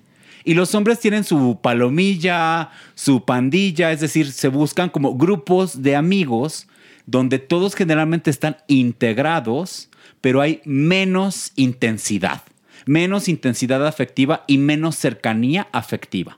Pero, esto- pero es que esto es por el pragmatismo Sí, que, como- tiene, que tiene el hombre, ¿no? La Que es como- educación también, Sí. ¿no? Como Evidentemente las funciones sociales aquí van a hacer que los hombres compartan un poco menos los síntomas afectivos, un poco menos como la idea de la concepción y no se conocen tan bien. Oiga, yo tengo una pregunta. ¿No será porque los hombres somos cobardes y entonces en, en la pandilla encontramos un eco, una fuerza? Eh, los grupos y las pandillas, aunque no lo creas, para los hombres son muy saludables porque prolongan la vida. Y hay, compe- bueno, son muy competitivos, ¿no? Dentro de esas palomillas y hay jerarquías muy establecidas. ¿O qué opina de esto, doctor Esto Corpo? aparentemente, según estas, investigador- estas investigaciones, perdón, eh, hay como una mayor estabilidad y más bien es importante, pues, otras cosas, porque esto viene en el siguiente cuerpunto. Pero a ver, a- antes de que, a ver, no, no, no, a- antes, antes de, Maniguis tiene una pregunta. No, pero es que va hecho la mocha. Va, en chinga el, el doctor Cuerpo. El doctor Cuerpo hoy viene rodando, rodando, rodando. Yo creo que quiere ir al baño. Sí, quiere ir al baño. Doctor Cuerpo, lo que le quería preguntar, entonces, ¿no es común que existan palomillas de mujeres? Sí existen, pero son de forma radiada, en estas diadas y se van extendiendo como los sistemas. ¿Se acuerdan como cuando hablábamos de los sistemas del poliamor? que había sí. como en W y demás. Aquí es algo como radiado, entre mejor amiga y mejor amiga y mejor amiga. Generalmente las mujeres enfocan su amistad en una persona de forma más intensa, mientras que los hombres es como más difuso, Juntos. pero menos intenso. Y juntos. Pero no será porque tenemos miedo a manifestar nuestro cariño, no vayan a decir que somos jotos. Bueno, es que eso también podría ser, recuerden. o sea, no, digo yo por, por el- el- la- el- las masculinidades tóxicas, ¿no? Y el heteropatriarcado. Exactamente. ¿No será por eso, doctor, que no somos tan, tan emotivos? Creo que se nos enseña también a no expresar nuestras emociones desde la infancia.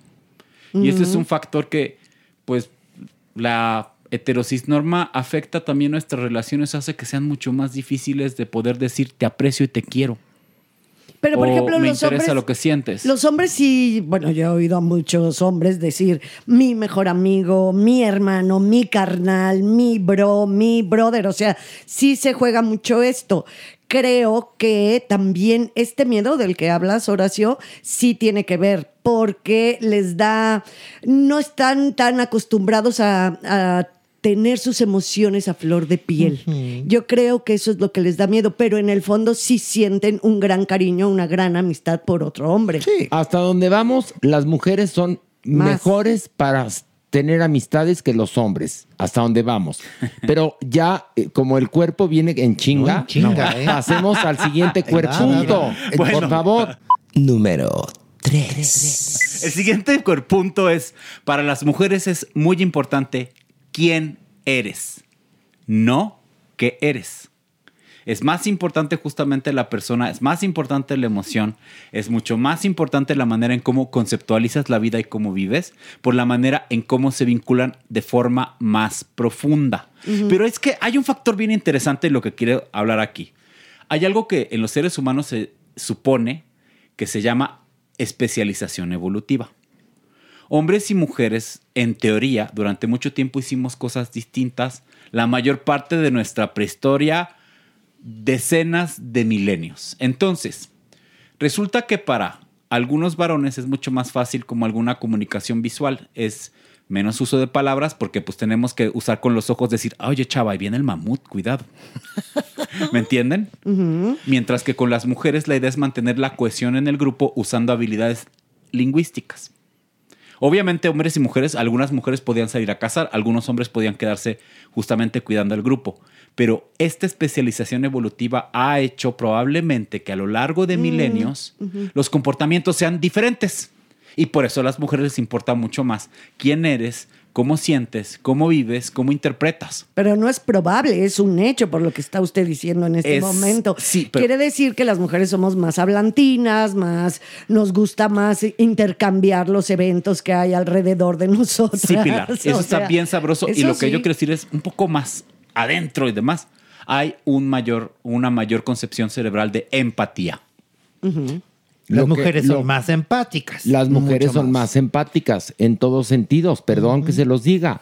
Y ah, bueno, ¿podemos preguntar algo o ya No, quiere pregunta, pasar? vámonos. diga, doctor. No digo doctor, como viene mamón, ¿no? Ay, no, no, mamón. Les tengo un tema bien sabroso y bien bonito, como decía, para cotorrear, muchachos. Ándale. Ya no. chistorete, chistorete el cuerpo. Se Ya- soltó ya la con trenza. con la jiribilla adentro, el doctor. Ya en chi- cuerpo. ya en chitocho. No, ya, ya el cuerpo en Avero Castro. Ya, el cuerpo en la Vero Castro. Antes, ¿Qué? eh, quiero mandar un saludo que me pidieron. No, sí, en la Vero. Adelante, ya, en la Vero. Besitos a Chihuahua. Ándale.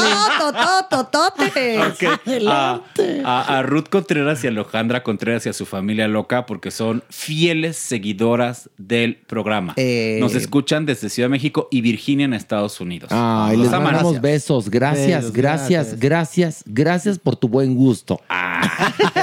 También vengo chitocho yo, ¿verdad? Bueno, ahora sí. El siguiente. Número dos. Bueno, como es evidente, en las palomillas, en los grupos de hombres, pues se desconoce mucho de la vida de los otros. O sea, algunos saben algunas cosas, generalmente comparten como grupos de fútbol, son amistades del trabajo, pero no hay un- una comprensión profunda. Algo bien interesante en los hombres heterosexuales casados es que la mayor parte en algún punto de los vínculos son de los amigos o de las amigas vuelven, se vuelven amigos y cuando se divorcian hay una No, pérdida o una escisión muy considerable y esto hace entonces que justamente los hombres se sientan solos y los pone en riesgos de enfermedades mentales como depresión y ansiedad. Oye, oye. Ay. Pues siempre lo hemos dicho, las mujeres eh, cuando acabas de sufrir un divorcio o una separación, nos echamos el hombro rudísimo. O sea, sí son nuestras tablitas de salvación. Y cuando un hombre queda viudo, inmediatamente encuentra.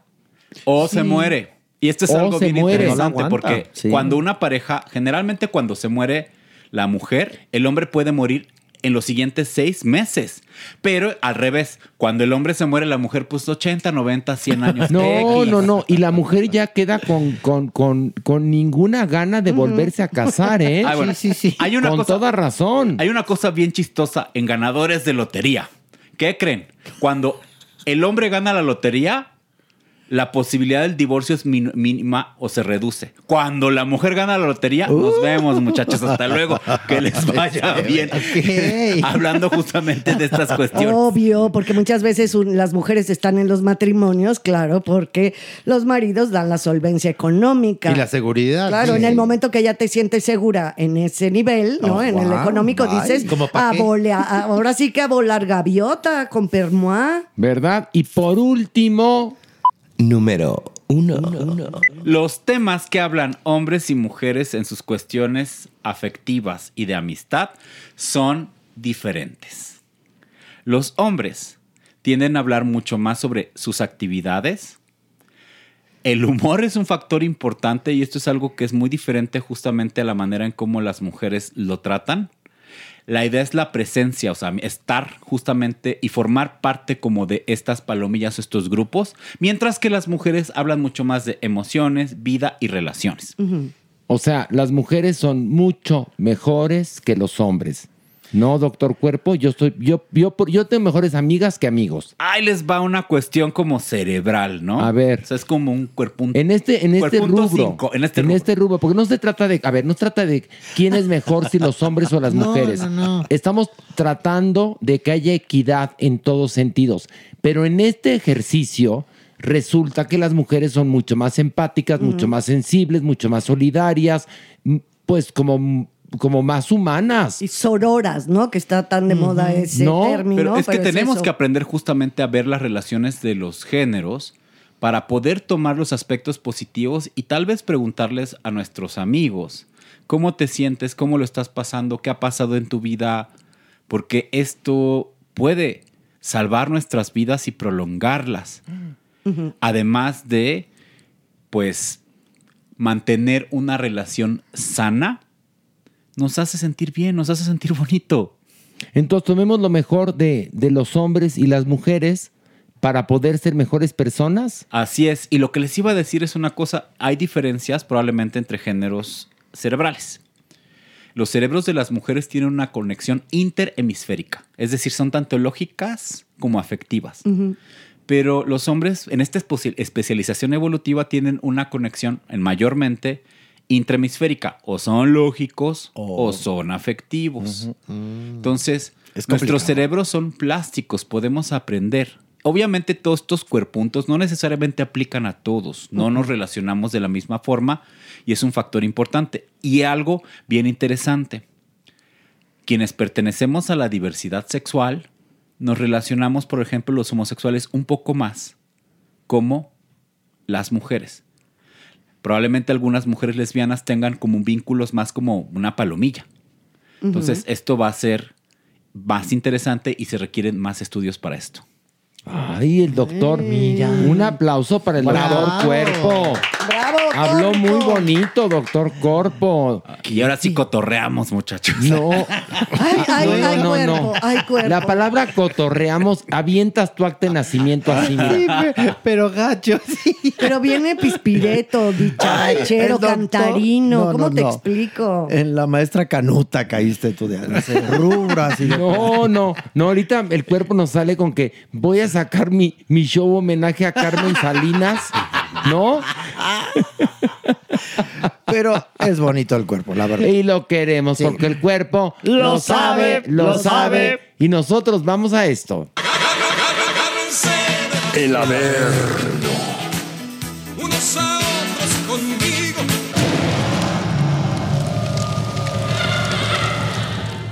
Y hay harto averno. Viene Hay de ahí, harto viene averno. uy. Pilarica, ¿lista? Pues sí, siéntemelo Zóngora. Ay, Ni no, modo, ya, sí. en No, serio, no, no. sí, es que sí da miedo, Horacio. Da tú. miedo, Horacio, que Sí, tú miedo. seas el, así, la adoración de la doña Ñiñi. Esa es una cosa. Nosotros no somos su adoración. A ver, dinos, entre semana tú bajas solo a, a comer, a algo. No, no, no, no, no, no, no, no. A procurarla. ¿Estás listo, mi mere? Yo estoy listo. Tú que no fuiste una semana. Después de 15 días de no bajar. Ay, te va a ver la doña y te va a brincar. vas a ver. Porque A te ver, quiere. ¿con qué sale? Mira, primero el que más quiere es a Horacio, luego Sí. a ti, luego a mí y luego, bueno, ya Bueno, me mira. callo. ¿Y a mí? No, ay, pues, Ah, sí.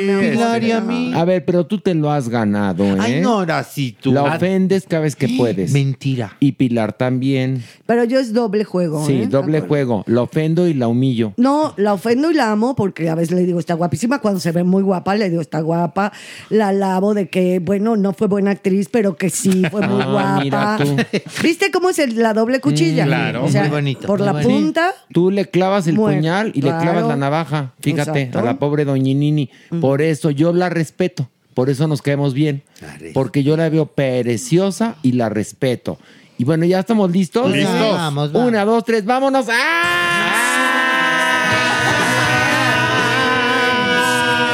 Muchachos, mucha- qué bueno que bajaron. Agarren sus cubetas. ¿Por qué? Estamos llenos de goteras. ¿Qué cosa? Es Que que- llover allá arriba, Horacio, es que en el mundo entero. Órale, ven, tráete las, las- las cubetas. ¿Pero qué no se evapora aquí solito? Por eso estamos con el nervio. Aquí hay mucho fuego y se nos va a apagar. Se Doña- nos va a apagar. ¿Y sabe por qué llueve tanto en la Ciudad de México?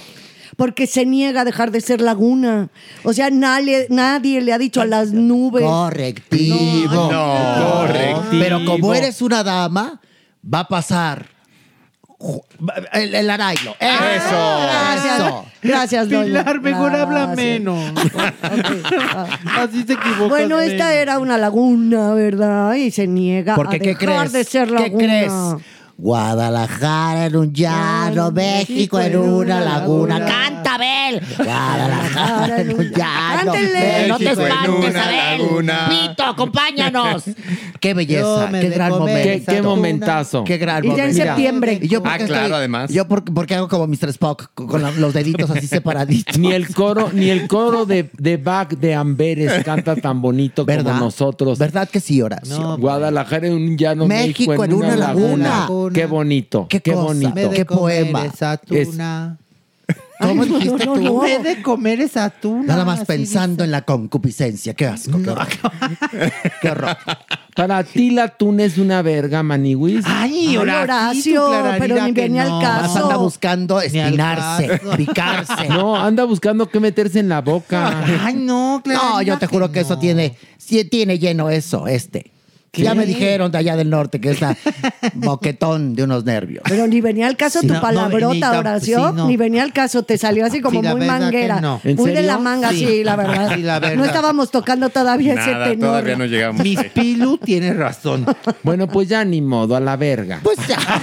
¿Por qué?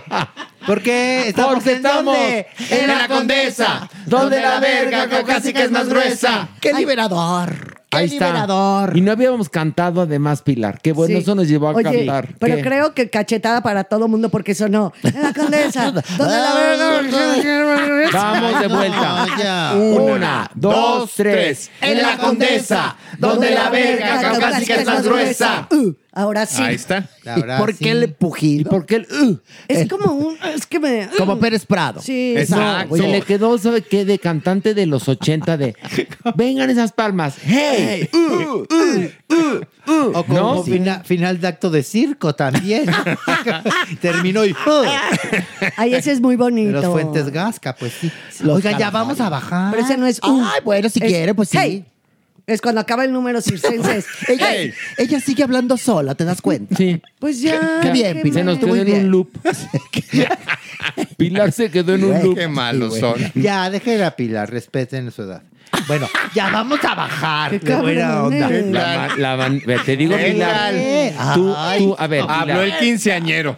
No, Pilar, tú muy amiga de la Maniguis y ya viste cómo Yo es. te amo. Es Double face. no es cule, es cule. No, aquí cada quien con sus Culera. amistades. Tú eres, tú eres amigo de la doñinini y yo de ¿Qué? Pilar. Ay, No, qué, se qué notó. bueno. Se notó íntima.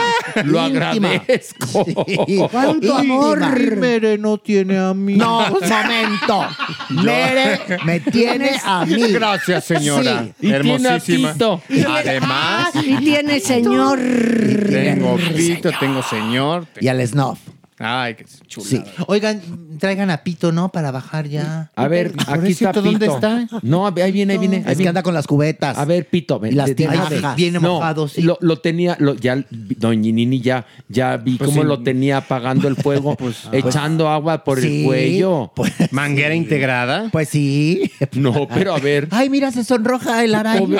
A sus manitas a la cara, así, sonrojada como Eso es Heidi. explotación Por obrera. favor. Nada que no hayas visto tenido en el hocico, tú. Qué disfrutado, o sea. Ay, Ay, bueno, Mere.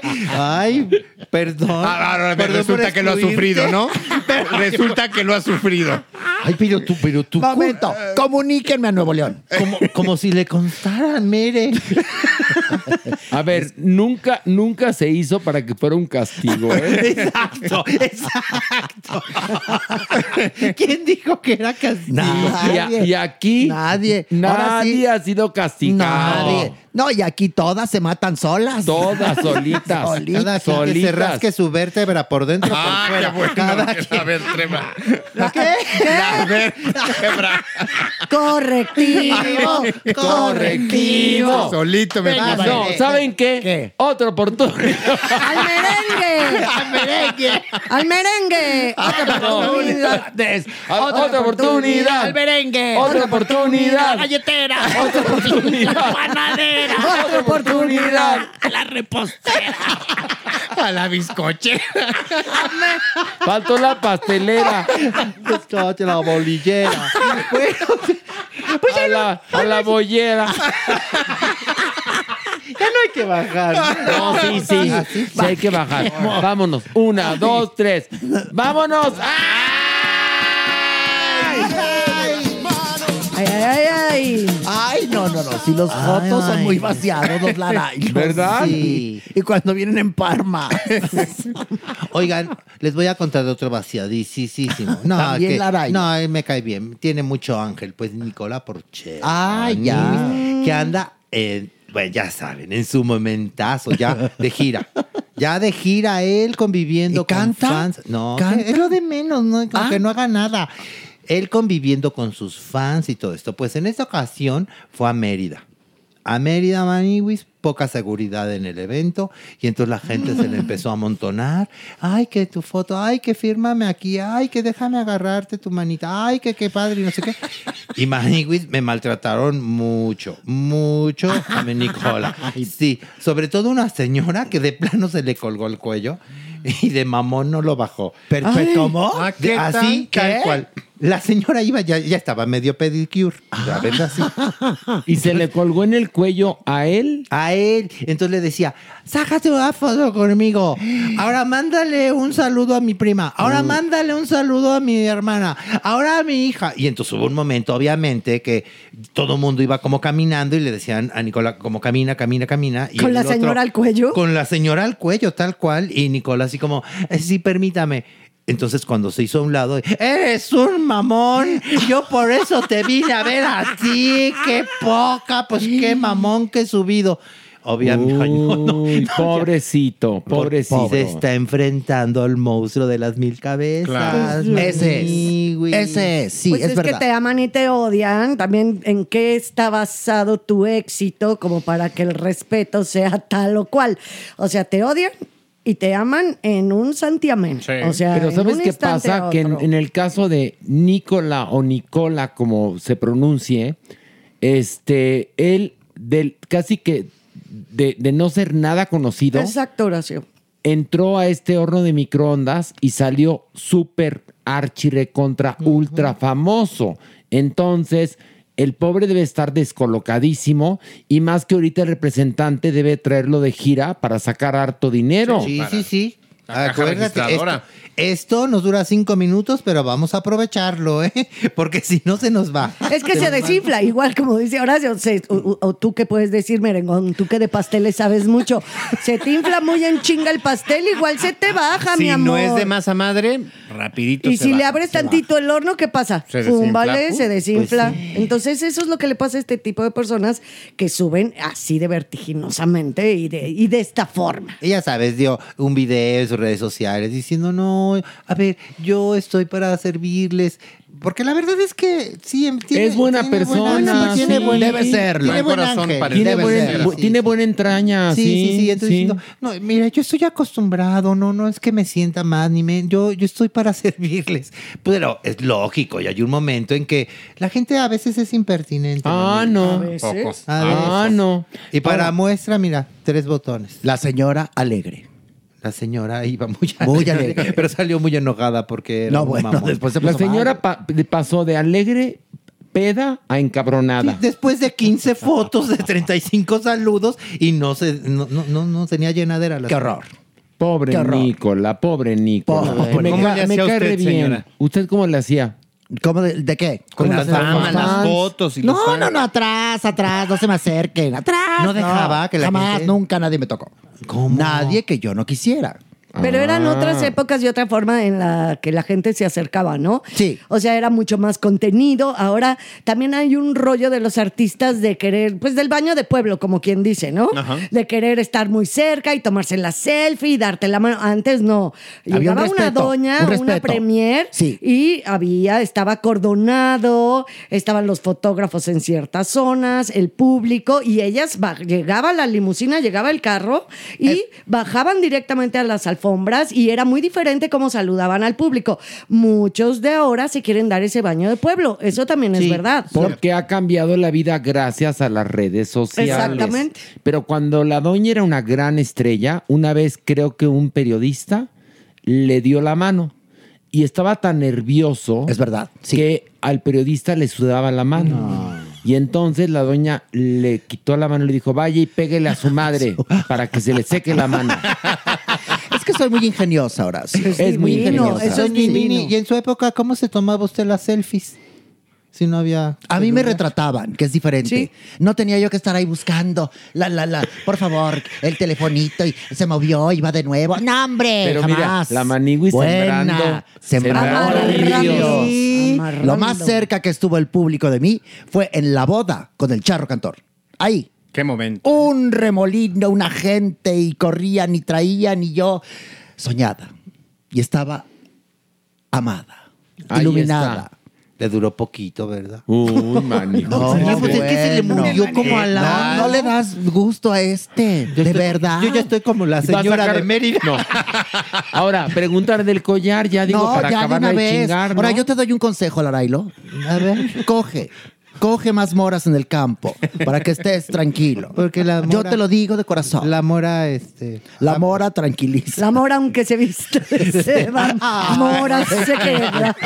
La mora te lleva, te lleva a estar en Granada, pero del culo. Ay, tu francés. Hoy viene, pero muy, muy sofisticado. encanta, me encanta. Vamos a bajar. agárrense. Vámonos, vámonos, Vámonos. vámonos.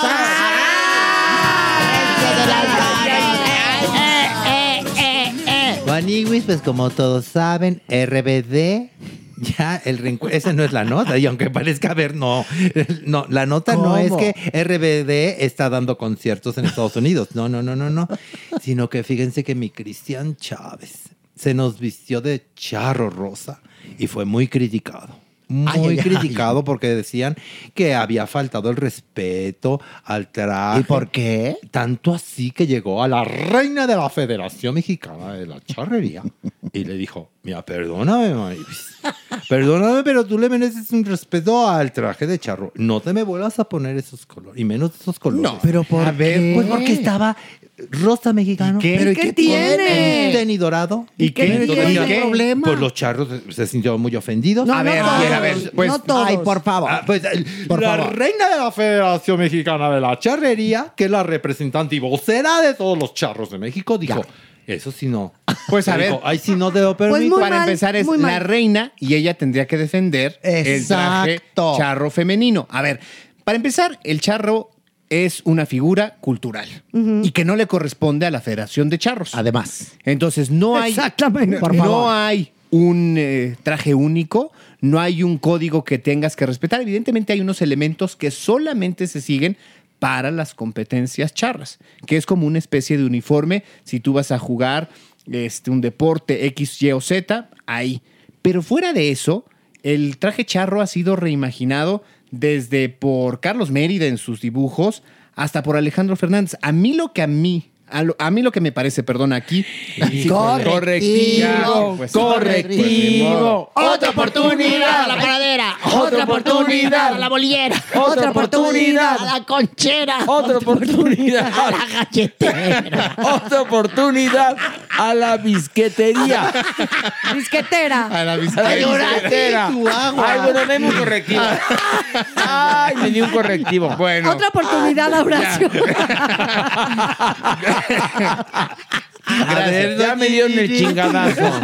Que aquí lo que pasa es que es una crítica totalmente homófoba. O sea, Claro. es por él ser Ahí está, homosexual. a ver, ahí porque está. si, por ejemplo, Alejandro Fernández se lo hubiera puesto, no hubiera causado ese escosor. Ojo, el rosa mexicano se llama rosa mexicano porque es de las es el único color que se identifica con nuestra cultura. Vicente Fernández usaba también morado. Sí. un morado Sí. súper, Exacto. súper ele- eh, el súper Sí, eléctrico, encendido. de Pero a verdad. ver, pero ¿qué tal cuando el potrillo eh, se nos puso muy alegre en Las Vegas y le dio por jotear? Ahí nadie. Ay, ¿nadie se no, ofendió? no, claro No, que sí, se armó un escándalo porque es el charro que cómo es posible que anduviera en un rave en Las Vegas más chueco que, que te puedo decir Eso yo. sí. Pero bueno, pero este, el asunto aquí es que hay la famosa heteronorma, que es lo que castiga al propio Cristian Chávez, tanto que tiene que ofrecer disculpas. Él, él dijo- él dijo que Muy no, a mal. ver, que, que- que él sentía mucho a todas esas personas que se sintieron ofendidas, pero que él, número uno, no es charro. Número dos, no era un traje de charro, porque el traje de charro tiene otras características. Era únicamente una indumentaria con representación de la mexicanidad. Pero sí tenía reminiscencias Sí, claro, claro. evidentemente. Obvio. Pero podría ser como cualquier traje que usara alguno de Garibaldi. Pero si yo soy Ahí la, está, la ahí está, defensora exacto. number one de usar el charro, Pero- el traje de charro rosa, Y- chicle rosa. Maniwis, correctivo, correctivo. Con, ni modo, Maniwis. Pilar es una dama. Pilar ¿Cómo? es una dama, Maniwis. Ándele. ¿Pero qué dije? ¿El traje de charro? No, mana, la cajeteaste, no ¿Qué te dije? hagas. No, no sé, ahora sí, de verdad no. lo Mire, no lo caché, de verdad. Usted regrésele al podcast y se va a dar cuenta. Sí, lo, lo regreso mañana porque de verdad no, no la caché. Ahora sí que de verdad no la caché. el madrazo. ¿Tú la cachaste, Ale? No, ¿Qué te dije? juro que estoy igual que tú. Pues ya están los dos bien madrados y yo también por tu culpa. Bueno, ya espérense.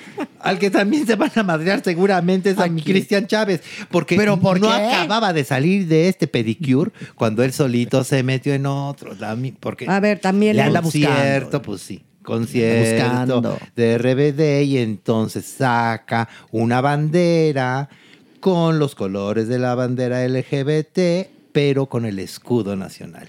Maniwis, ahí sí ya. Pues es que ahí sí. Ahí sí. Aquí Ahí cambia la cosa. Aquí hay una legislación.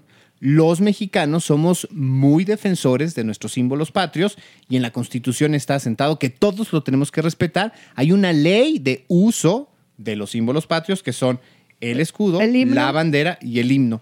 Y no se puede alterar. Hay que pedir permiso inclusive para imprimir el, el- el- el escudo en cualquier lado. Entonces, ahí sí alterarlo Pues es una falta. Muy diferente que lo del traje. Totalmente, de totalmente diferente. Este es sí, otra porque aquí sí lo están tomando como un insulto al lábaro patrio. Y no tiene nada que ver aquí con que sea combinado con la bandera No es LGBT. por el insulto, no, no tiene es que ver eso. con alterar. Nosotros no tenemos la cultura que tienen los americanos, los australianos y todo, de reinterpretar y de llevar la bandera hasta calzones.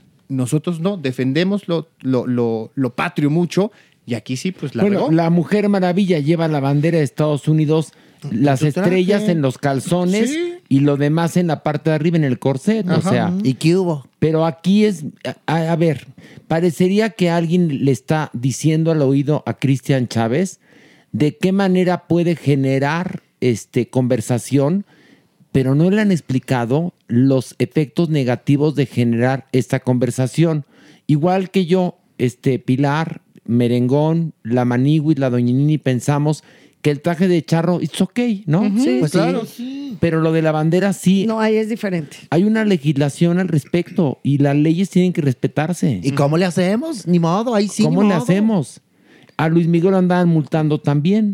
Clararín. Cuando, cuando México en la piel. Bueno, acuérdense, por ejemplo, también que las propias interpretaciones equívocas del himno nacional han llevado multas para quienes trastabillean o se equivocan justamente por esta legislación. Y no Entonces es muy probable que sí venga una amonestación. por No les parte de dan la otra oportunidad. No, sí no. Ni No cómo otra defender a- esta No. rubia natural. No. Ay, ¿y de cuánto se irá a ser la multa? Pues espérate, quién sabe. Qué fuerte. Pero pues sí, ¿eh? ahí sí, ahí sí, ¿cómo le defendemos? No, A ver, ahí sí ¿cómo? no, no. No hay manera, Horacio. No, no, yo estoy No de hay acuerdo manera. con usted. También, ¿qué, qué necesidad también? Pues total, que se vista ya con su suétercito rojo y soy rebelde. y que se agarre a su comadre Anaí ya. Pues ¿para qué hace tanta visión también? No, pero es que yo creo que, Cristian ¿sabes qué habrá pensado? Estoy en Estados Unidos y a lo mejor aquí no, ¿Y no, qué hubo? no, No me van a no poner rifa la atención, legislación. Pues, ¿Será eso? Pero, Probablemente. pero ¿qué es lo que sucede? pero ¿por qué no Estamos en- salió con la bandera gay nada más? La- Pues ya, está hubiera sido más correcto. Claro. ya Pilar se quedó triste. ¿Qué tienes, Pilar? ¿Qué? ¿Estás triste? No, me quedé pegada. ¿Pegada a qué? Ay, ¿dónde la Pito, ya No suéltalo. acuerdo. Me quedé pegada a Pito. Estaba pensando en que. A usted no le basta el fin de semana, ¿verdad? Usted se queda pegada. pegada. Sí. Ahorita te echamos agua, no te preocupes, Pilar. Con agua se, se despega uno, en serio. A ver, ¿podría sacar una. Bueno, regresando al tema para despegarme, muchachos.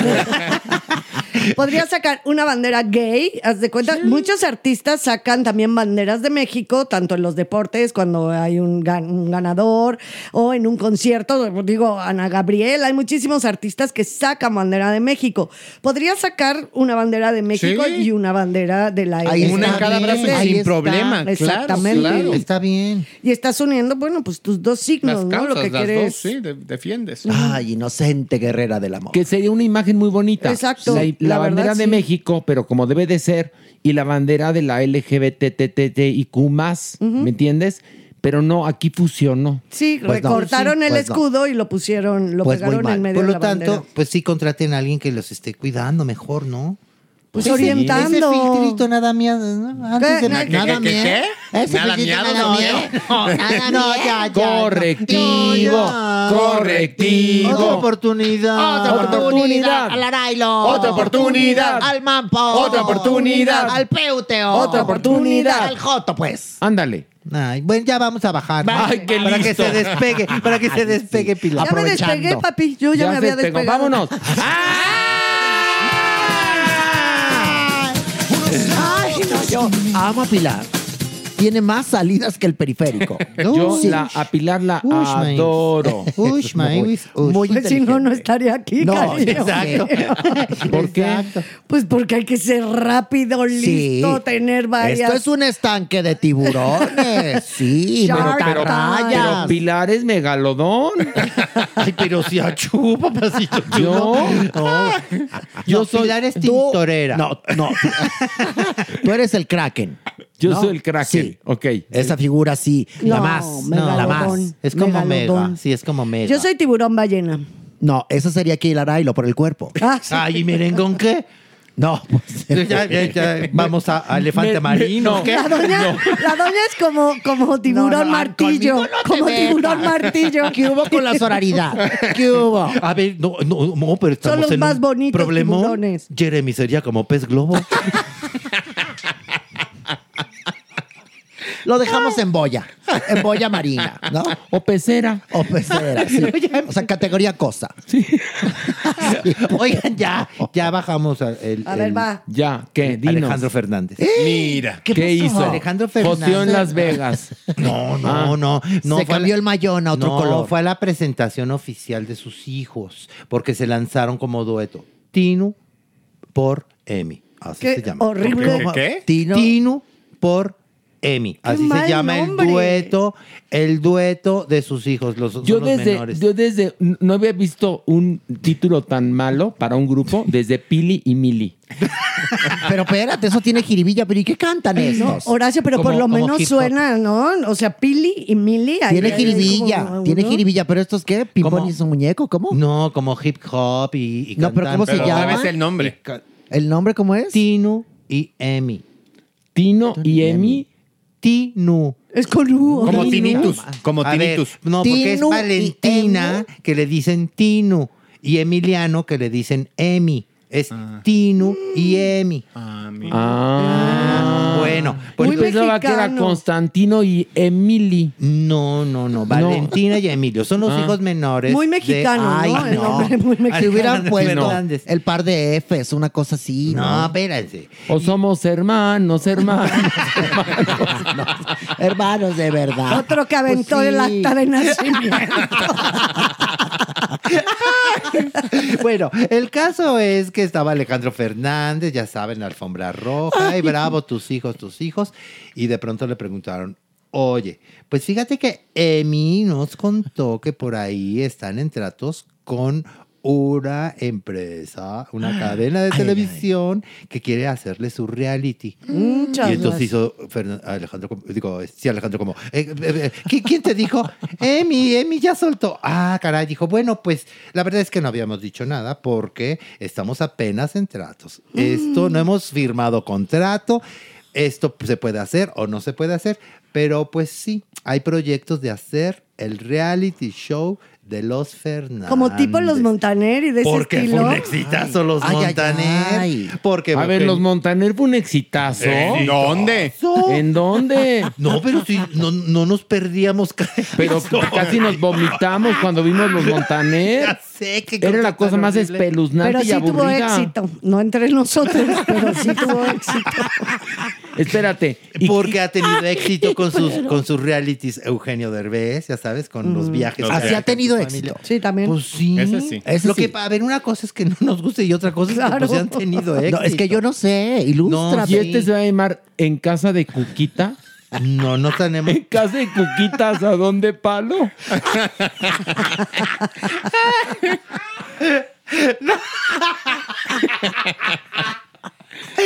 No, pero seguramente Cuquita va a salir. No sabes si se va a llamar la dinastía Fernández, los Fernández. Los Fernández, hombre. Pues es Los lo- tuyos, los tuyos, los míos y los prestados. Porque, porque ves que mi Alejandro tiene hijos. por O los, sea. los F. Los, Los- F. Los F. ¿O dónde quedó el segura- mayón, abuelita? ¿Dónde quedó el mayón, abuelita?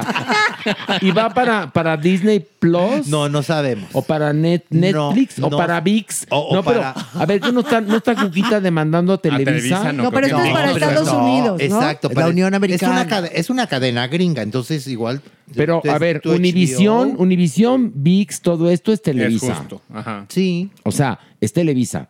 Y está Telemundo. Ay, pues mira, donde nos lleguen al precio. La verdad. Porque eh, bien lo dijo Alejandro, este el propósito es lanzar a sus hijos, acercarlos al ¿Cómo se llaman? Lanzarlos. ¿Cómo? Pero, pero del Pero- rancho. de los- ¿Cómo, cómo se llaman los mijitos? Valentina y Emiliano. No, pero y el su dueto se llama Tino por Emi. Ay, no, no. puedo. No, no, no. no ¿Quién, puedo. ay, ¿Quién- ¿quién- quién- a ver, ¿quién les puso el nombre? ¿Gaby Rivero? Adorada, mi Gaby. O sea, ¿quién puso ese nombre? Ga- ¿La Miss Gaby? ¿O A ver, pues vean el reality, igual sale el episodio de quién los puso. Están a tiempo de recular. Van a, Están va- a tiempo. Van a salir todos los Fernández, los Oye, hijos de todos. ¿y ellos? Hasta, hasta, hasta este, el hermano también de, de, de ¿De Vicente? Fernández que se vuelve a casar. Se nos vuelve a casar. Vicente. Otra vez. Otra vez. Otra vez. ¿Cuántos llevamos ya matrimonio? Ya lleva como un Como seis, ¿no? No, pues no sé cuántos, pero seis. Llevará, llevará como tres. No, como, como ¿O cuatro. Sí. Mira, no sé. ¿Quién No sabe? sé. La verdad me viene valiendo madres. La verdad. No, pero sí, sí es, sí es Pero de sorprenderse porque tú ves a Vicente Fernández Jr. y dices, en la madre, este ni para un casamiento, pues ya lleva cuatro. Fíjate para que veas. Para que veas. ¿Y quién los habrá asesorado? Porque decimos, hay otros Sí, no. grupos que la verdad pues carecen de, de De- tener asesores y la van regando, ¿no? Por la vida. Pero estos que se supone que tienen educación, mucho varo, tradición en los espectáculos y demás, ¿quién me los pasa a asesorar? Pues Tino. Qué mal Tino. ¡Qué mal Tino! Qué mal Tinu. Bueno, vamos qué- a bajar otro nivel, ¿no? Vámonos.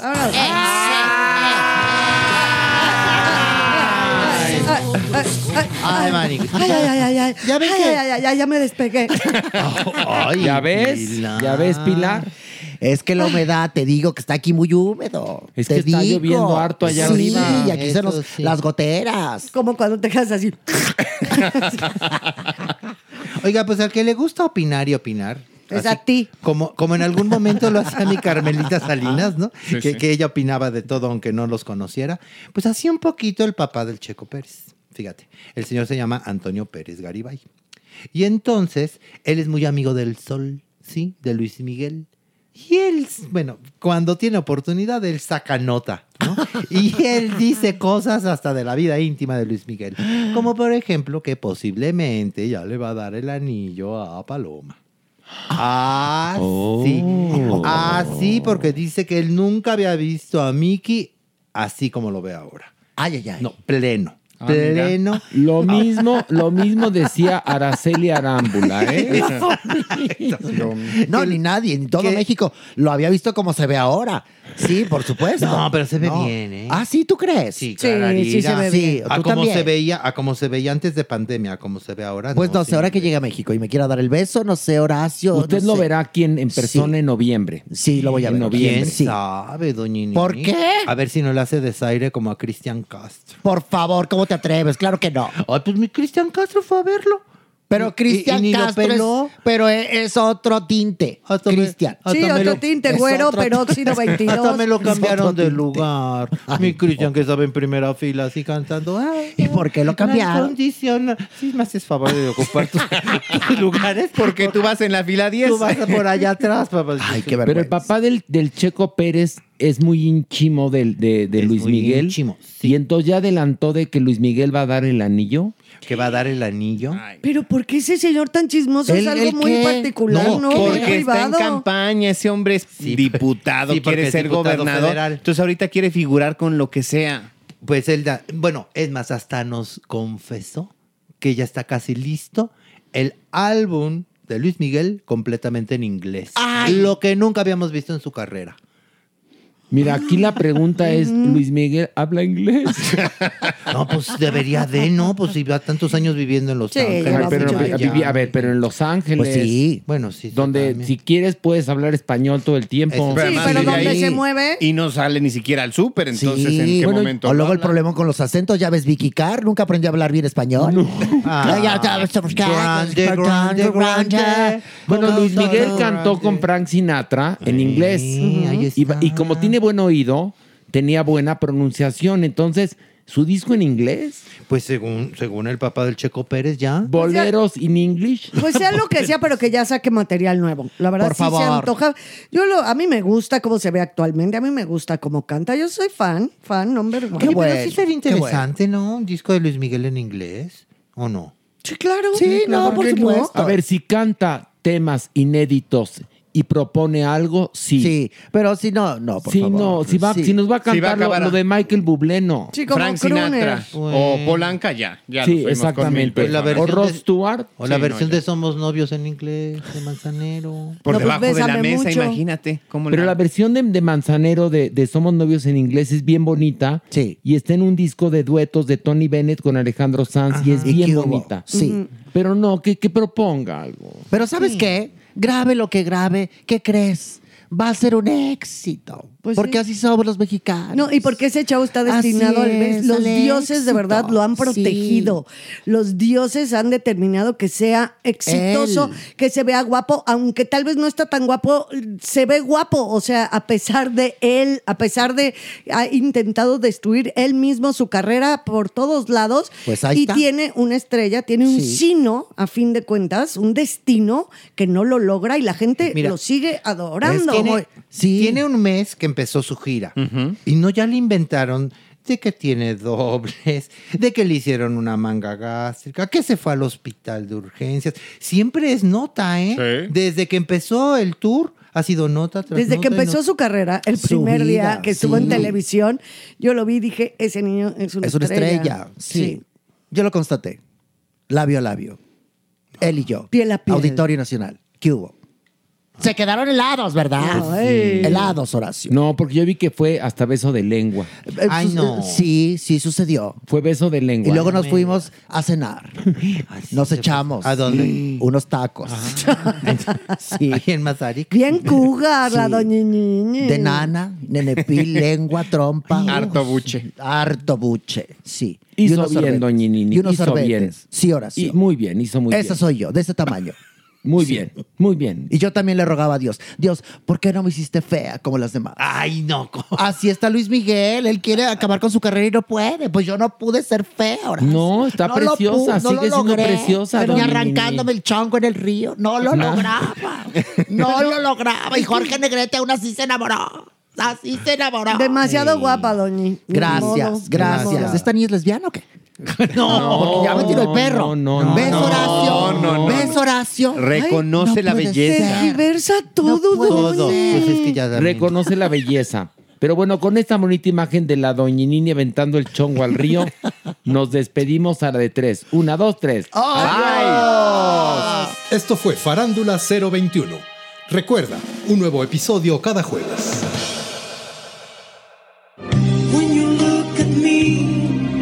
Seems there's nowhere I can hide. Nothing I can do to stop this thing so deep inside. Before the dawn, we can. Hi, this is Craig Robinson from Ways to Win, and support for this podcast comes from Invesco QQQ, the official ETF of the NCAA. Invesco QQQ is proud to sponsor this episode, and even prouder to provide access to innovation for the last 25 years. Basketball has had innovations over the years too. We're seeing the game played in new ways every day. Learn more at Invesco.com slash QQQ. Let's rethink possibility. Invesco Distributors, Inc. Even when we're on a budget, we still deserve nice things. Quince is a place to scoop up stunning high-end goods for 50 to 80% less than similar brands. They have buttery soft cashmere sweaters starting at $50, luxurious Italian leather bags, and so much more. Plus, Quince only works with factories that use safe, ethical, and responsible manufacturing. Get the high-end goods you'll love without the high price tag with Quince. Go to quince.com slash style for free shipping and 365-day returns. How would you like to look five years younger? In a clinical study, people that had volume added with Juvederm Voluma XC in the cheeks perceived themselves as looking five years younger at six months after treatment. Look younger, feel like you. Add volume for lift and contour in the cheeks with Juvederm Voluma XC. Reverse signs of aging by adding volume to smooth laugh lines with Juvederm Volure XC. For important safety information and to find a licensed specialist, visit juvederm.com. That's J U V E D E R M.com. Not for people with severe allergic reactions, allergies to lidocaine, or the proteins used in Juvederm. Common side effects include injection site redness, swelling, pain, tenderness, firmness, lumps, bumps, bruising, discoloration, or itching. There's a risk of unintentional injection into a blood vessel, which can cause vision abnormalities, blindness, stroke, temporary scabs, or scarring. Talk to a licensed specialist to find out if it's right for you.